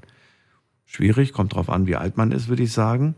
Dann schreibt aber jemand, ich habe mich fürs Zweitere entschieden. Äh, beste Entscheidung, die ich je gemacht habe. Dann freut mich das sehr und ich wünsche viel Erfolg und äh, natürlich alles Gute. Und dass die Person oder dieses Pärchen auch, ähm, ja, wenn Schwierigkeiten kommen, einfach weitermachen, einfach nicht aufgeben und wenn sie hinfallen, wieder aufstehen. Denn es wird immer wieder neue Herausforderungen geben. Dann schreibt jemand, unangenehmste Entscheidung, ähm, mich von meinem Ex-Freund zu trennen. Das war die unangenehmste, schreibt jemand. Dann sagt jemand, äh, ich bin immer noch in der Entscheidungsphase und zwar, ob ich äh, selbstständig, ich bin selbstständig, ob ich selbstständig bleibe oder ob ich es nicht bleibe, schreibt jemand. Dann haben wir noch hier ähm, meine, meine Kinder mit der Ex ziehen zu lassen oder nicht, denn als Mann hast du einfach keine Rechte. Naja, also wir haben schon viel gehört auf jeden Fall hier in der Sendung. Es gibt manche Männer, die haben es durchaus hinbekommen und ich würde sagen, also ich würde niemals sagen so, ich, ich kämpfe gar nicht erst. So nein, auf jeden Fall, mach was, zeig, dass du da bist. Danke auf jeden Fall euch für die, äh, für, die, für die Einsendungen. Wir ziehen weiter in die nächste Leitung. Da wartet am längsten auf mich, mal gerade gucken, da wartet äh, Michaela aus Ulm. Grüß dich, hallo. Hi Daniel, guten Morgen. Hi. Schön, dich zu hören. Ja, die Martina und ihre Entscheidung, also ich glaube, das ist eine der schwierigsten Entscheidungen, die sie da auch getroffen hat. Und ähm, ich habe das auch, ich arbeite ja auch mit solchen äh, Situationen und habe mir auch schon überlegt, also ich habe selber keine Patientenverfügung und ich finde die Lösung, die sie für sich gefunden hat, äh, sehr gut, muss ich sagen. Also ähm, in der Medizin ist es halt wirklich so, man ergreift dann, also ich, ich, ich, ich habe früher auch gesagt, oh, wenn ich in der Situation bin, äh, ich will da nicht weiterleben, aber wenn du in der Situation bist, dann ergreifst du jeden Strohhalm, ne? Jetzt gerade wie ihr Mann, äh, da kannst du eigentlich nur noch Beruhigungsmittel geben und das äh, haben die auch sehr gut äh, gemanagt. Und also ich und ähm, für mich muss ich sagen, äh, wäre das auch eine Option, das so zu machen wie die Martina, weil ich habe bis jetzt noch keine Patientenverfügung, weil ich das irgendwie scheue. Ne? Da gibt es ja auch äh, x äh, Variationen und du weißt halt auch nie, in welche Situation komme ich äh, in dem Moment. Ne? In, in, es ist ja nicht jede Situation gleich. Und äh, also ich muss sagen, finde ich, finde ich eine gute Lösung, das mit den drei, vier Wochen, damit sich die äh, Angehörigen von dir verabschieden können und dann die Maschine auszuschalten. Ähm, ich für mich persönlich hoffe, wenn ich mal umfallen sollte, hoffe ich wirklich, dass mich niemand findet. Aber Ach darauf du meine Güte, sagt auch sowas nicht, das klingt gruselig. Ja, aber ich meine, es ist so, gerade wenn du mit sowas arbeitest, und ich habe Mhm. auch schon viel gesehen, ne, gerade so Koma-mäßig und ähm, also, nee, wirklich, also wenn ich um, ich meine, jeder muss mal gehen, ne? Und wenn ich, wenn ich sterben muss, dann ho- hoffe ich, dass ich umfall und mich niemand findet, wirklich. Dass ich, dass weder meine Kinder noch, noch ich mich da groß entscheiden muss, sondern dass mir die Entscheidung mehr oder weniger abgenommen wird. Oder naja, äh, im Grunde genommen, ähm, ja, weiß ich mein. Also das wollte ich nur noch zu Martina sagen. Okay.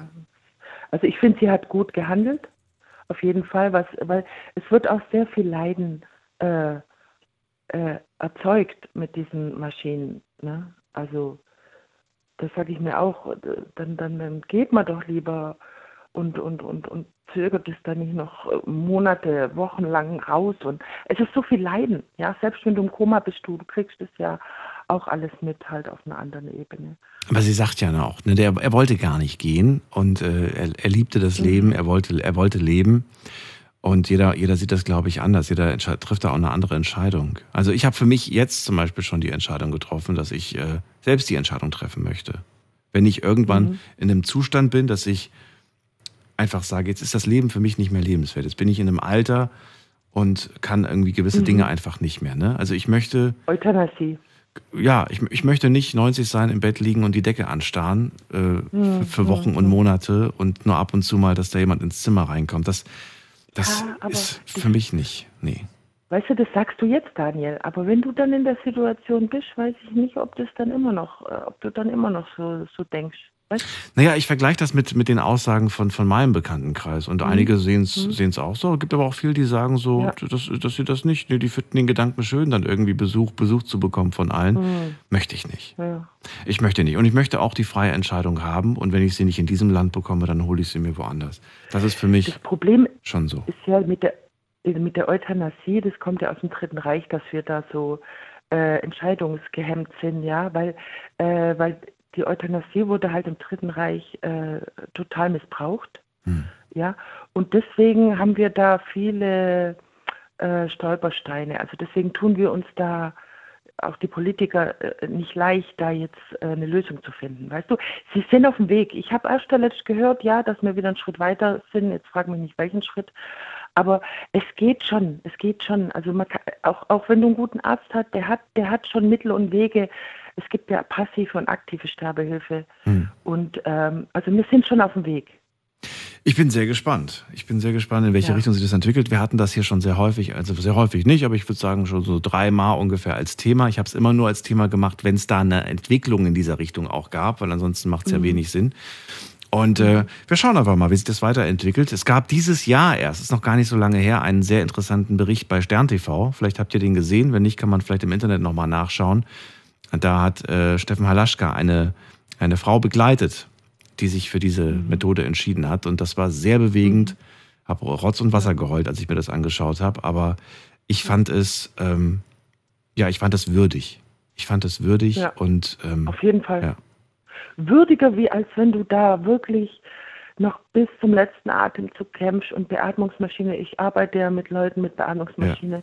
Es ist wirklich entsetzlich und es geht über Jahre, über Jahre und die werden gestupft und dann wird er absaugen und dann wieder dieses und da sage ich mir auch, mein Gott, echt, hey, ja, das, das hat was mit Würde zu tun und, und was mit Quälerei und weißt, ich sage mir mal, jedem, jedem Viech gibt es einen Gnadenschuss, geil. Bloß uns, wir, wir werden da echt, also über Jahre hin werden manche gequält. Gut. Und, aber der Segen und der Fluch der modernen Medizin, sage ich immer. Gell? So, dann kommen wir zum Thema. Unangenehme Entscheidung. Welche fällt dir ein? Was hast du denn für eine? Also meine, ich, ich bin echt ein Entscheidungsmuffel. Ich habe es überhaupt nicht mit Entscheidungen. Vielleicht bin ich da auch echt feige, äh, Willkommen was im das anbetrifft. ja, ich sitze das auch immer lieber am liebsten auf oder oder ich gehe so mit dem Flow, ja, dass ich dann mal gucke, was passiert, in, wo mich das Schicksal hintreibt, in welche äh, zu welcher Entscheidung, ja. Also wenn es dann zu schwer wird, dann, dann weiß ich, hm, vielleicht sollte ich doch den anderen Weg gehen. Ne? Also jetzt bei mir war die schwerste Entscheidung, hm, das war schon 2007, ähm, zurück nach Deutschland zu gehen. Ich war äh, schon fünf Jahre in, in Spanien, hatte mein drittes Kind bekommen und habe das halt auch getragen, haben ähm, ja, ein einfaches Leben geführt. Das heißt, ich musste viel tragen, Holz, Wasser, alles. Und ich habe dann halt einen Gleitwirbel bekommen. Also jetzt ähm, nach der dritten Entbindung, ja, ähm, habe ich viel das Kind getragen und dann hat sich halt der untere Lendenwirbel verschoben und es waren fiesche Schmerzen. Und ich bin jetzt auch kein Schmerzmittelschlucker. Ich habe dann also, ich habe wirklich Schmerzen gehabt. Ich konnte nicht mehr. So ein halbes Jahr, ne? Und dann habe ich mich entschieden, halt wieder nach Deutschland zu gehen und mein Leben ein bisschen zu vereinfachen ähm, und ähm, Yoga zu lernen. Ja. Oh, okay. Und dann bin ich schwer, schweren Herzens bin ich dann 2007 wieder zurück und habe das dann auch gemacht und äh, ja und habe hab jetzt eigentlich keine großen Rückenschmerzen mehr. Also ich habe das ganz gut im Griff so. Ja, das, war eigentlich meine unangenehmste Entscheidung, die mir eingefallen ist. Ja. Ansonsten auch gerne auch- mal verschieben. Gibt es denn bei dir etwas, wo du sagst, so, ja, es gibt da schon so eine Möglichkeit, mich zu motivieren, dass ich dann doch ein bisschen schneller, oder sagst du, nee, da bringt mich in dem Moment wirklich gar nichts dazu, irgendwie, ne, ja, irgendwie da was zu ändern, was zu machen? Es kommt natürlich darauf an, um was es jetzt geht. Ja, wenn es jetzt im, im Job habe ich auch schon oft mal gedacht, äh, ja, es wäre mal Zeit äh, zu verändern. Ich bin äh, viele Jahre äh, ins Allgäu gefahren, viele Kilometer ähm, zu meinen Patienten und da habe ich mir auch oft gedacht, Mensch, du solltest dir einen anderen Job suchen, gerade im Sommer, wenn es dann so heiß geworden ist. Und dann habe ich gedacht, boah, du fährst hier einfach 60 Kilometer, das geht ja irgendwie gar nicht. ähm, ja, und dann äh, hat sich das aber dann so nach einem Jahr von selber ergeben. Weißt du, ich meine? Jetzt bin ich ganz in der Nähe, jetzt habe ich zehn Minuten Fahr Fahrweg und ähm, es hat sich dann selber, also das meine ich mit Aussitzen, weißt du, das, das Schicksal, das, das spielt dann, das geht dann so, dass es irgendwann schon in die richtige Richtung geht. Ne? Wollen wir es hoffen? Ich denke mal vor allem, ich denke gerade an eine spontan äh, an der Situation, wenn Eltern beispielsweise sagen, na, wie geht's denn weiter? Was willst du denn jetzt demnächst machen? Und die von den Kindern kommt nichts und irgendwie machst du dir langsam so als Elternteil auch Sorgen. Ne, studieren die jetzt weiter, wollen die eine Ausbildung machen? Von denen kommt und kommt nichts und dann wird's immer knapper von der Zeit her und und es bringt auch nichts, dass du nochmal fragst, weil damit, damit, ja, damit Ja. kriegst du sie eher Ja. dazu, dass sie dann erst recht nichts machen, weil sie sagen, jetzt habe ich gar keine. Lust, mich damit zu beschäftigen. Und Ja. ähm, Ja, ja. Mein Sohn ist gerade äh, da, der probiert sich gerade aus. Der war jetzt äh, irgendwie im Lager Und äh, dann war er mal im Büro und das hat ihm alles nicht gefallen. Jetzt ist er gerade in einem veganen Restaurant als Küchenhilfe. Äh, normal eigentlich wollte er äh, sein Abi nachholen und Psychologie studieren. Weißt du? Und ähm, ja, der ist gerade genau da in dem Punkt. Also, Aber das ist super. da nützt, da alles, was er gerade macht, finde ich super. Ja, aber ich finde das super. Weil jede, alles, was er jetzt gerade macht, da wird er in jedem Beruf, egal ob er dann nur einen Monat ist oder ein halbes Jahr, der wird da Ja. irgendwas mitnehmen, wo du Ja. nie weißt, was ihm das im späteren Leben vielleicht bringt.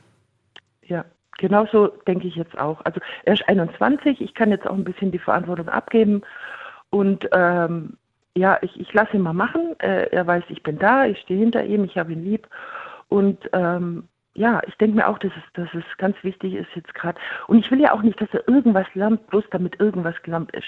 Weißt? Ja, das war aber es war früher so. Früher haben das die. Ja, haben- das war früher so, genau. Ja. Ich will wirklich, dass, ich, ich sage auch immer zu meinen Kindern, das Geld ist nicht wichtig, äh, ihr müsst es wirklich wollen, was ihr tut und äh, ihr verbringt da viel Zeit in dem Beruf und, und, und es muss Spaß machen. Ich finde, das ist wichtig und das Geld kommt dann schon, weißt du? Ich meine, das kommt dann schon. Oder man muss halt Abstriche machen, ganz einfach. Sehr gut. Michael, dann vielen Dank, dass du angerufen hast. Ja, danke dir. Alles Gute Ja? dir. Bis bald. Bis dann, ne? ciao. So, weiter geht's. Anrufen vom Handy vom Festnetz. Unangenehme Entscheidungen, das Thema. Und wir haben hier wen mit der Endziffer 47. Wer da woher? Hallo. Hi, hier ist der Fabrizio aus Dormagen. Fabrizio, hatten wir schon mal die Ehre? Ja, ich habe mal angerufen, als ich von einem Geparden gebissen wurde in Südafrika. Das war Anfang des Jahres. Irgendwie kommt mir das gerade, ja, ich wollte gerade sagen, irgendwie kommt mir das bekannt vor. Ja, okay, du Ja, bist bei mir. Schön, dass du da bist, Fabrizio, dass du uns nicht vergessen hast. Thema hast du ja mitbekommen. Was ist denn heute dein, deine Geschichte? Ja, also mein. Ähm, ja, ich. Ähm, Ja. Fabrizio, ich höre dich nicht mehr. Du hast, glaube ich, die Stummtaste gerade gedrückt. Unter Umständen. hallo? Jetzt bist du wieder da. Achso, nee, ich bin Auto gefahren. Ich habe äh, mein Auto kurz ausgemacht. Sehr gut. Ähm, ja, die unangenehmste Entscheidung war, dass ich mich da damals zwischen zwei Frauen entscheiden musste. Und äh, das waren ja diese zwei Krankenschwestern. Ich weiß nicht, ob du dich erinnerst. Irgendwie, Und- ja. Das war halt eine der unangenehmsten Entscheidungen. Ach, du wolltest mir die gleiche Geschichte nochmal erzählen. Genau. Fabrizio, in deinem Leben muss doch, muss doch mehr passiert sein. Oder hast du nur. Du hast doch, Ja, also ich glaube, ähm, die unangenehmste Entscheidung war, ähm, war es, Deutschland zu verlassen. Hast du Deutschland verlassen? Du bist doch jetzt in Dormagen. Oder zählt das nicht mehr dazu?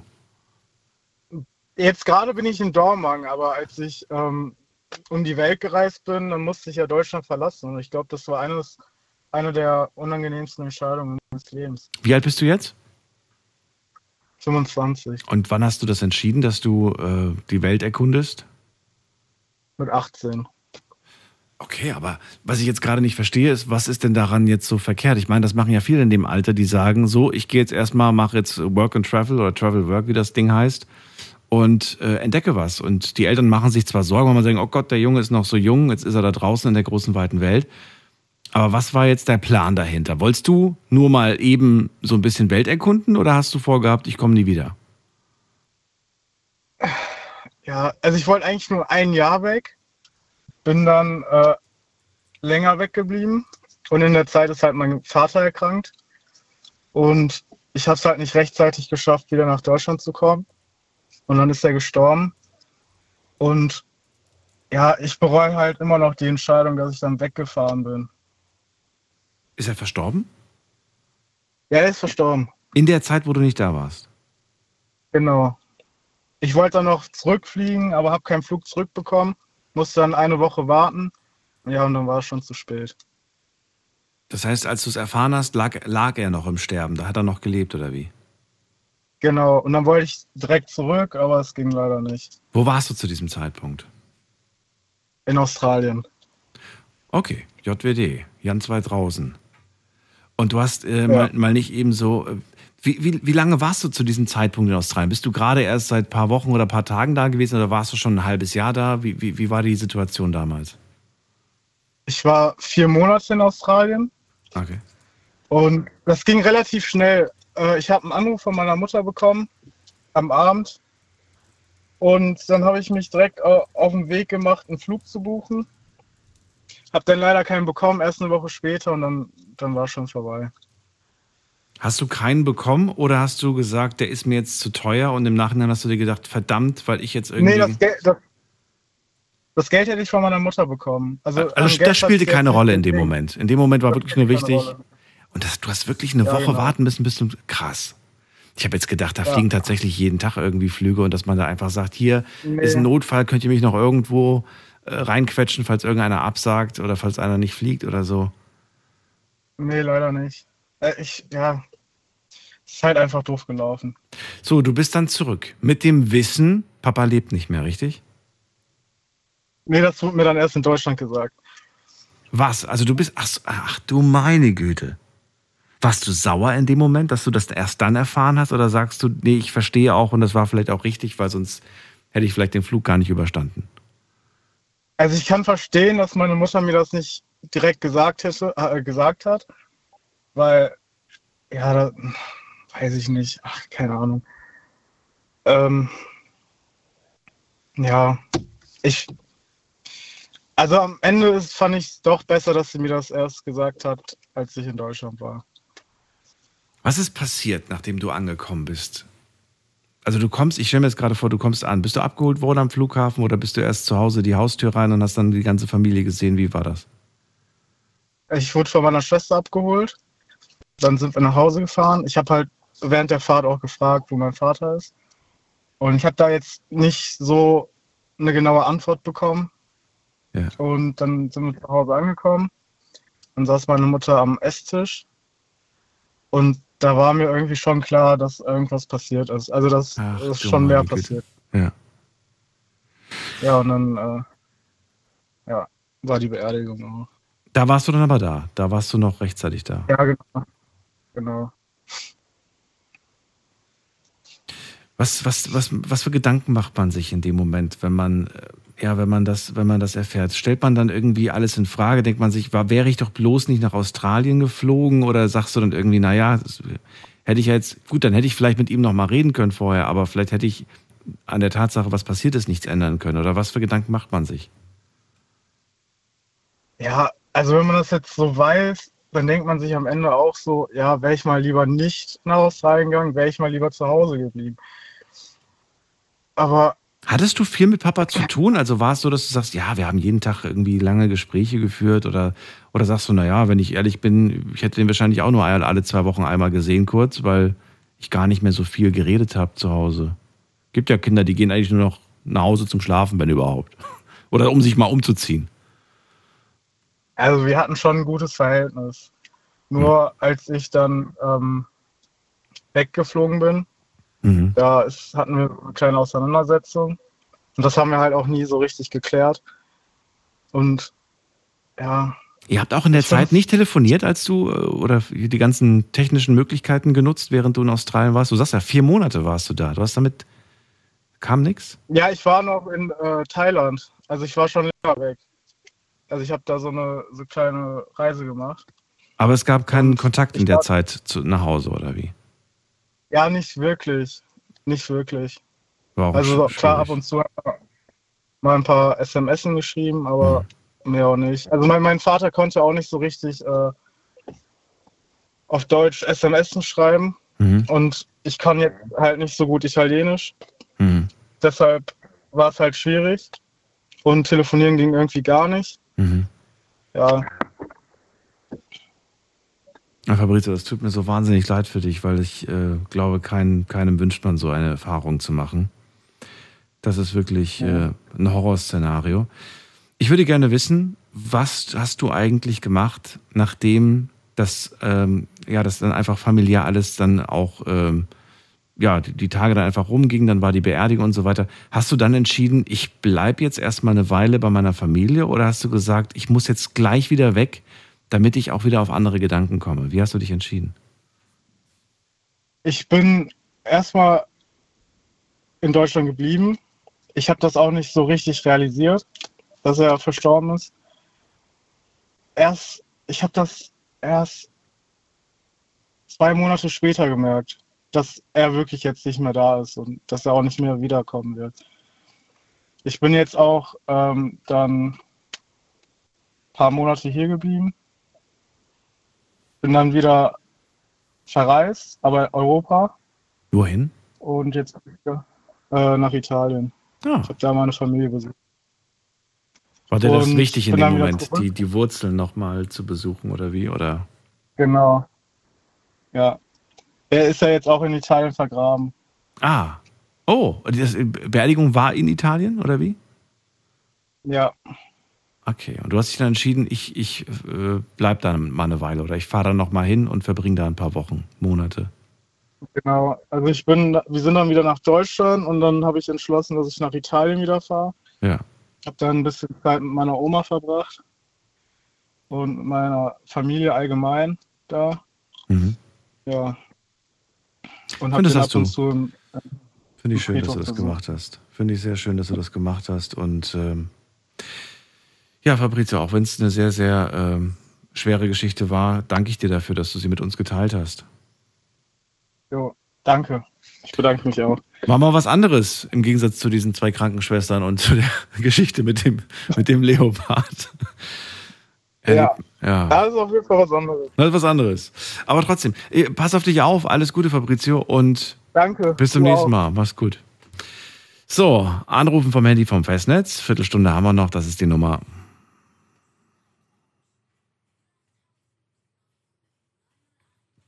Wen haben wir hier mit der 6.5? Hallo? Moin Daniel, der Mike hier aus Siegen. Mike aus Siegen. Den Namen kenne ich, aber lange nicht gehört. Ja, ja, genau. Jetzt bin ich wieder da. Du bist wieder zurück. Schön, freue mich. Ja, Hallo. ja. Ja, Und dann auch noch bei so einem unangenehmen Thema. Naja, wobei, unangenehm ist es nicht. Es geht um unangenehme Entscheidungen. Äh, was hast du da mitgebracht für eine Story? ähm, also mein Fokus liegt jetzt auf dem Wort unangenehm, weil Ja. kann, man kann ja auch sagen, äh, schwierige Entscheidung. Geht auch. Weil das ist ja dann was anderes. Aber ich nehme jetzt einfach mal das Wort unangenehm. Okay. Ähm, und zwar, ich war bis vor einem Jahr sehr, sehr aktiv im Ahrtal. Ich weiß nicht, da habe ich dir ja, glaube glaub ich, auch sehr viele Geschichten erzählt. Ich glaube, das war auch so der Zeitpunkt, wo wir uns das letzte Mal so intensiv gehört haben, wenn ich mich nicht irre. Ja, ja, kann sein. Und äh, irgendwann nach einem Jahr Fluthelfer ähm, besteht halt die, bestand halt die Entscheidung, ja, hörst du jetzt damit auf, weil ich sag mal, das hat im Prinzip meinen Alltag bestimmt. Ich habe während der Arbeit Dinge organisiert für die, für die Betroffenen. Ich habe alles Mögliche gemacht. Ja, und irgendwann musste ich halt sagen, äh, ich muss von heute auf jetzt äh, mal aufhören, weil es hat im Prinzip meinen Alltag bestimmt. Und das ist eine sehr, sehr unangenehme Entscheidung, wenn dann äh, Anrufe kommen aus dem Ahrtal und ja, kannst du für uns das besorgen, kannst du das organisieren, kannst du das bringen? Und dann musst du den Leuten halt sagen, tut mir leid, ich musste meine Arbeit leider einstellen, weil, weil ich es irgendwann vom Kopf her auch nicht mehr verarbeiten konnte. Ja, verstehe. Das ist also das ist die das ist die Story und das ist im Prinzip genau diese Herausforderung irgendwann mal diesen Spagat. Äh, das geht auf Dauer einfach nicht. Irgendwann mal muss man eine Entscheidung treffen für sich selbst auch irgendwo. Aber du brauchst dir ja nicht vorzuwerfen, irgendwie du hättest nichts getan. Du warst da, du hast eine sehr sehr lange Zeit geholfen und dafür sind dir mit Sicherheit auch viele Menschen dankbar. Ja, natürlich, aber ich sag mal, sag mal, sag mal einem Betroffenen, weil ich habe ja sehr, sehr viel erlebt. Ich habe ja in den Keller habe ich ja Schlamm geschippt und, und was weiß ich was. Du musst das ja auch irgendwo mal anfangen zu verarbeiten. Weil wenn, nur wenn du ständig wieder irgendwelche Sachen organisierst für, für Betroffene, du kommst ja im Prinzip aus diesem, aus diesem äh, Kreis, kommst du ja nicht richtig raus. Wenn du ja ständig wieder neue Geschichten und da ist wieder ein neuer, neuer Fall, der dich dann quasi äh, so ein bisschen in seinen Band zieht, dem du gerne helfen möchtest. Ähm, Was war, was war denn, also du sagst ja auch gerade, es gibt viele Dinge, die belasten einen auch. Also es gibt Sachen, die du gesehen hast, ne? Gehe ich mal von aus, die du erstmal verarbeiten Ja. musst. Ähm, Ja, reden wir gerade von, von Zerstörung oder reden wir von, von Tod, den du gesehen hast? Äh, Tod zum Glück nicht. Ich kann dir zwei Geschichten erzählen. Einmal von Zerstörung. Also wir waren nach, also eine Woche nachdem das alles passiert ist, waren wir, äh, sind wir ins Tal gefahren. ähm, in Bundeswehrbegleitung. Also da war quasi das Tal gesperrt und du durftest nur in Begleitung der Bundeswehr ins Tal. Und ähm, da habe ich quasi ähm, Transporter von meiner Firma organisiert. Wir haben uns am, ähm, an einem Bürgerhaus äh, getroffen und dann sind wir in, also ganz viele Helfer sind hinten in den Transporter rein. Und dann sind wir, äh, so ein Bundeswehrfahrzeug ist vor uns gefahren und wir sind quasi über die Absperrung und so was sind wir dann quasi ins Tal. Und da in diesem Tal, ähm, das war in, weiß jetzt gerade den Ort nicht mehr, ähm, da sind noch Leichenspürhunde quasi angeschlagen. Ähm, also sowas vergisst du nicht. Das ist erschreckend. Ähm, ja, oder was ich nie vergessen werde, ähm, Geruch, Gerüche. Also wir waren in, zum Beispiel in, in einem Keller und du hast diesen Geruch aus, aus, aus, ähm, aus Heizöl, aus Fäkalien und aus Schlamm und aus, ähm, der, der geht dir nicht aus dem Kopf. Und äh, ich habe vor einem Jahr zum Beispiel, habe hab ich die Wohnung gewechselt Mhm. und wir haben den Heizkeller von unserer jetzigen Wohnung besichtigt. Und da war genau dieser Duft, äh, der kam mir wieder hoch, äh, den ich in diesem Keller da im Ahrtal hatte. Ähm, da habe ich direkt gedacht, oh nee, den Duft möchte ich nicht haben. Ich habe den, äh, den Heizungskeller zugeschlossen und wollte das nicht mehr, weil, weil ich selber diese Geschichten aus dem Ahrtal noch nicht verarbeitet habe. Du hast die Wohnung Das nicht genommen wegen des Geruchs im Heizungskeller. Nee, nee, also die Wohnung haben wir jetzt, Ach so, aber diesen, diesen Geruch aus dem Heizungskeller, ach so, da gehst du nicht mehr rein, Heizungskeller raus, Da gehst du nicht mehr rein. da gehe ich ganz, ganz un, äh, ungern rein, weil dieser Geruch, du musst das nur riechen, du bist sofort wieder in diesem Keller voller Matsch und voller, Ge also das, das verbindet dich jetzt ein Leben lang. Und ähm, ja, du musst halt selber irgendwann für dich den, den Schlussstrich ziehen. Ähm, ja, du musst den Leuten halt sagen, äh, nee, ich mache nichts mehr. Und das ist, also ist in meinen Augen ist das sehr, sehr unangenehm, weil du, weil du ja im Prinzip ein Jahr lang jeden Tag für irgendjemanden irgendwas organisiert hast oder an den Wochenenden da runtergefahren bist und da geholfen hast, weil äh, ja, du willst dann dich selber auch irgendwo schützen, weil du auch irgendwann mal selber die Sachen für dich verarbeiten musst. Äh, wann war das? Wann hast du dich äh, jetzt äh, zurückgezogen und gesagt, ich kann jetzt nicht mehr? Wann war das? Ach so, ziemlich äh, so ein Dreivierteljahr. Nee, wann? 20, 2022 oder wann war das? Wann hast du gesagt? Ja, ja, 2022. Ja. Okay. Ende, so Mitte, Ende. Mitte, Ende. Ich würde nämlich gerne von dir wissen, ich meine, es ist wieder ein bisschen Zeit vergangen seitdem. Kannst du dir selbst vorstellen oder möchtest du auch das Ahrtal wieder besuchen in der, in der, also nicht in den kommenden Monaten, vielleicht dieses Jahr, vielleicht nächstes Jahr oder auch in den, äh, willst du diese, oder sagst du, ich, äh, da kommen sehr viele Erinnerungen hoch, ich kann das nicht. Wie sieht das aus bei dir? Äh, ich besuche das sehr gerne, aber im Moment bin ich noch nicht bereit dafür, weil Jetzt noch nicht. die Zerstörung ist ja immer noch da. Das, äh, ja, ja. Kann ich aber absolut nachvollziehen, Mike. Ähm, trotzdem ähm, muss man sagen, man, äh, das war nicht einfach für dich und ich danke dir auch, dass du das äh, trotz allem gemacht hast. Vielen da draußen kann man wirklich nur danken, dass sie sich bereit erklärt haben und jeder muss selbst natürlich seine Grenzen kennen. Du hast deine Natürlich. erkannt und hast deine Entscheidung getroffen und äh, das äh, kann und darf man dir nicht übel nehmen. Danke dir Nee, das ist. dann für diese, für diese, für diese Geschichte. Und ähm, ja, würde mich freuen, wenn du mal wieder, was heißt, wenn du mal wieder, wenn du mal irgendwie irgendwann mal bereit bist, äh, dir das wieder anzuschauen. Denn es, äh, Das werde ich auf jeden Fall. es entwickelt sich auf jeden Fall. Und ich danke dir, dass du angerufen Ja, hast. natürlich.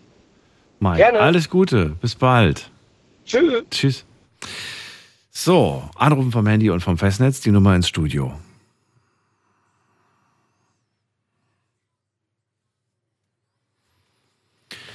So, es geht langsam Richtung Finale und mir fe- fehlen schon so langsam die Worte, merke ich gerade. Es ist, äh, ja, es ist äh, Wochenbeginn.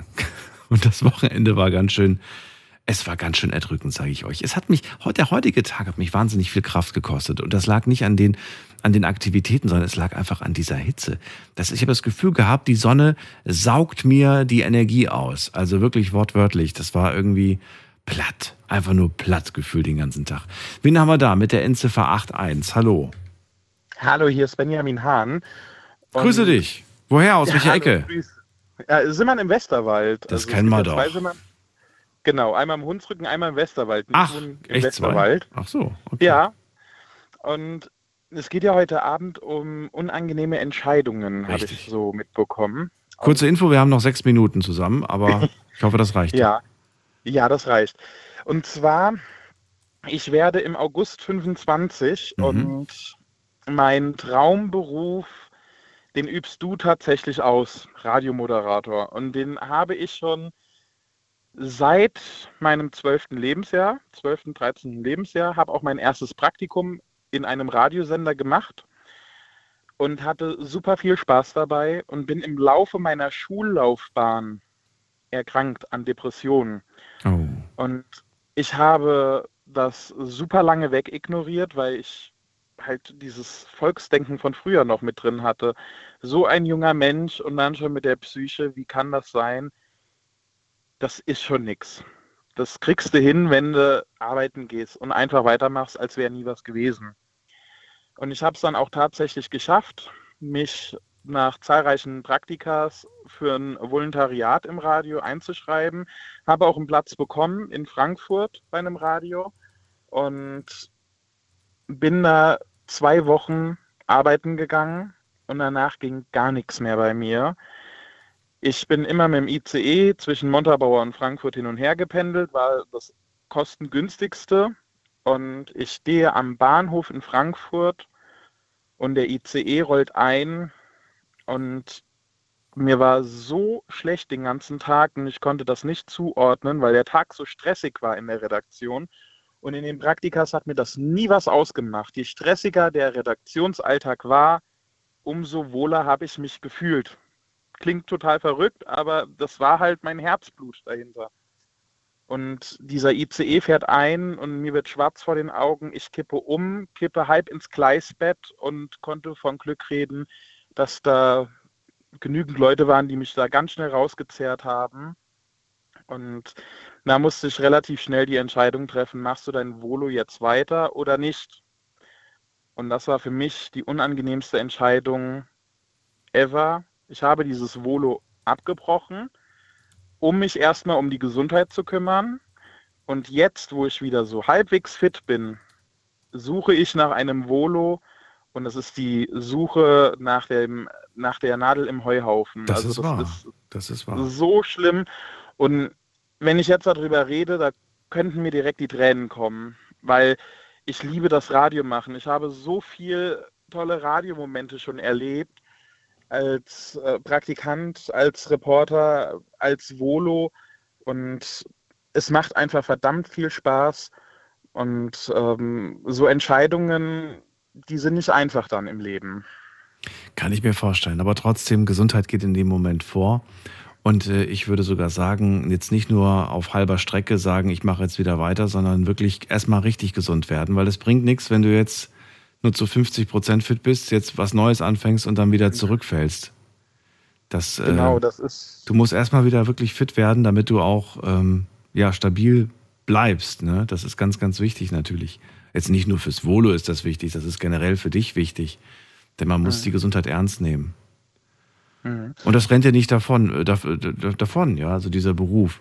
Gut, wer weiß, ob es Radiomoderatoren in, in, in vielen Jahren noch geben wird. Das ist die nächste Frage. Das, ist steht die nächste Frage. Ja, diese Frage stellen sich viele gerade durch die KI. Äh, es wird viele Berufe geben und da ist unser Beruf natürlich auch nicht ausgenommen von. Ähm, ja, wo man sich die große Frage stellt, wie geht's weiter? Ne, Stichwort künstliche Intelligenz im Bereich Stimme, Stimme. Da wird es dieses Jahr auch noch eine Sendung zu uns geben, äh, von von uns geben, von mir geben. Und ich bin gespannt, ob wir das hinkriegen, äh, denn ja, der Gedanke war, der Gedanke war wirklich mal mit, mit so einer künstlichen Intelligenz in der Sendung zu sprechen. Ob wir das hinkriegen, bin gespannt. Das wird. Ja, gut, aber ich, ich bin da wieder persönlich der Meinung, Ja. eine künstliche Intelligenz, ja, oder so eine Stimme kann das Radiogefühl, was ein echter Mensch, ja, wie du, ich, Ina Meyer, äh, Kunze, Jens Baumgart, wie, die, wie sie alle heißen bei RPR 1 oder auch bei anderen Sendern, das kann durch eine künstliche Intelligenz nicht ersetzt werden, weil je nach Tragischkeit des Themas, ja, eine künstliche Intelligenz, die ist so monoton eingängig, aber wir Menschen, die dann wirklich hinter dem Mikro sitzen und Mhm. die Knöpfe und die Regler fahren, wir können ja da ein Gefühl zu aufbauen, eine Verbindung vielleicht, weil wir uns dann in die Lage versetzen können und überlegen können, ist das überhaupt machbar so? Also ich finde das sehr schön, wie du das sagst. Das klingt natürlich wie, wie Musik in meinem Ohr. Allerdings muss man auch realistisch sein und sich die Frage stellen, wie viel Wert legt da äh, der, der Hörer drauf? Ob jetzt äh, das Wetter von der KI vorgelesen wird oder vielleicht auch äh, der Straßenverkehr. Ich glaube, das spielt dann im Alltag vielleicht keine so große Rolle. Und das wird man ja auch nicht mitbekommen, weil das einfach schon so perfekt klingt heutzutage. Lassen wir uns mal überraschen, was die Zukunft bringt. Benjamin, ich wünsche dir auf jeden Fall eine positive und gute Zukunft. Es wird Danke. auf jeden Fall immer äh, im Bereich ähm, Entertainment und Unterhaltung äh, sicherlich äh, ein Plätzchen als Moderator geben oder als Redakteur oder was auch immer. Und insofern bleib da dabei, bleib am Ball, denn ich sehe da auf jeden Fall ein großes Wachstum in der Unterhaltungsbranche. Ich sage vielen Dank fürs Zuhören, fürs Mailschreiben, fürs Posten. Das war es erstmal soweit von uns. Wir hören uns ab 12 Uhr wieder, dann mit einem neuen Thema und hoffentlich auch wieder spannenden Geschichten von euch. Bleibt gesund und munter, lasst euch nicht ärgern und ich freue mich bis morgen. Bis später. Macht's gut. Tschüss.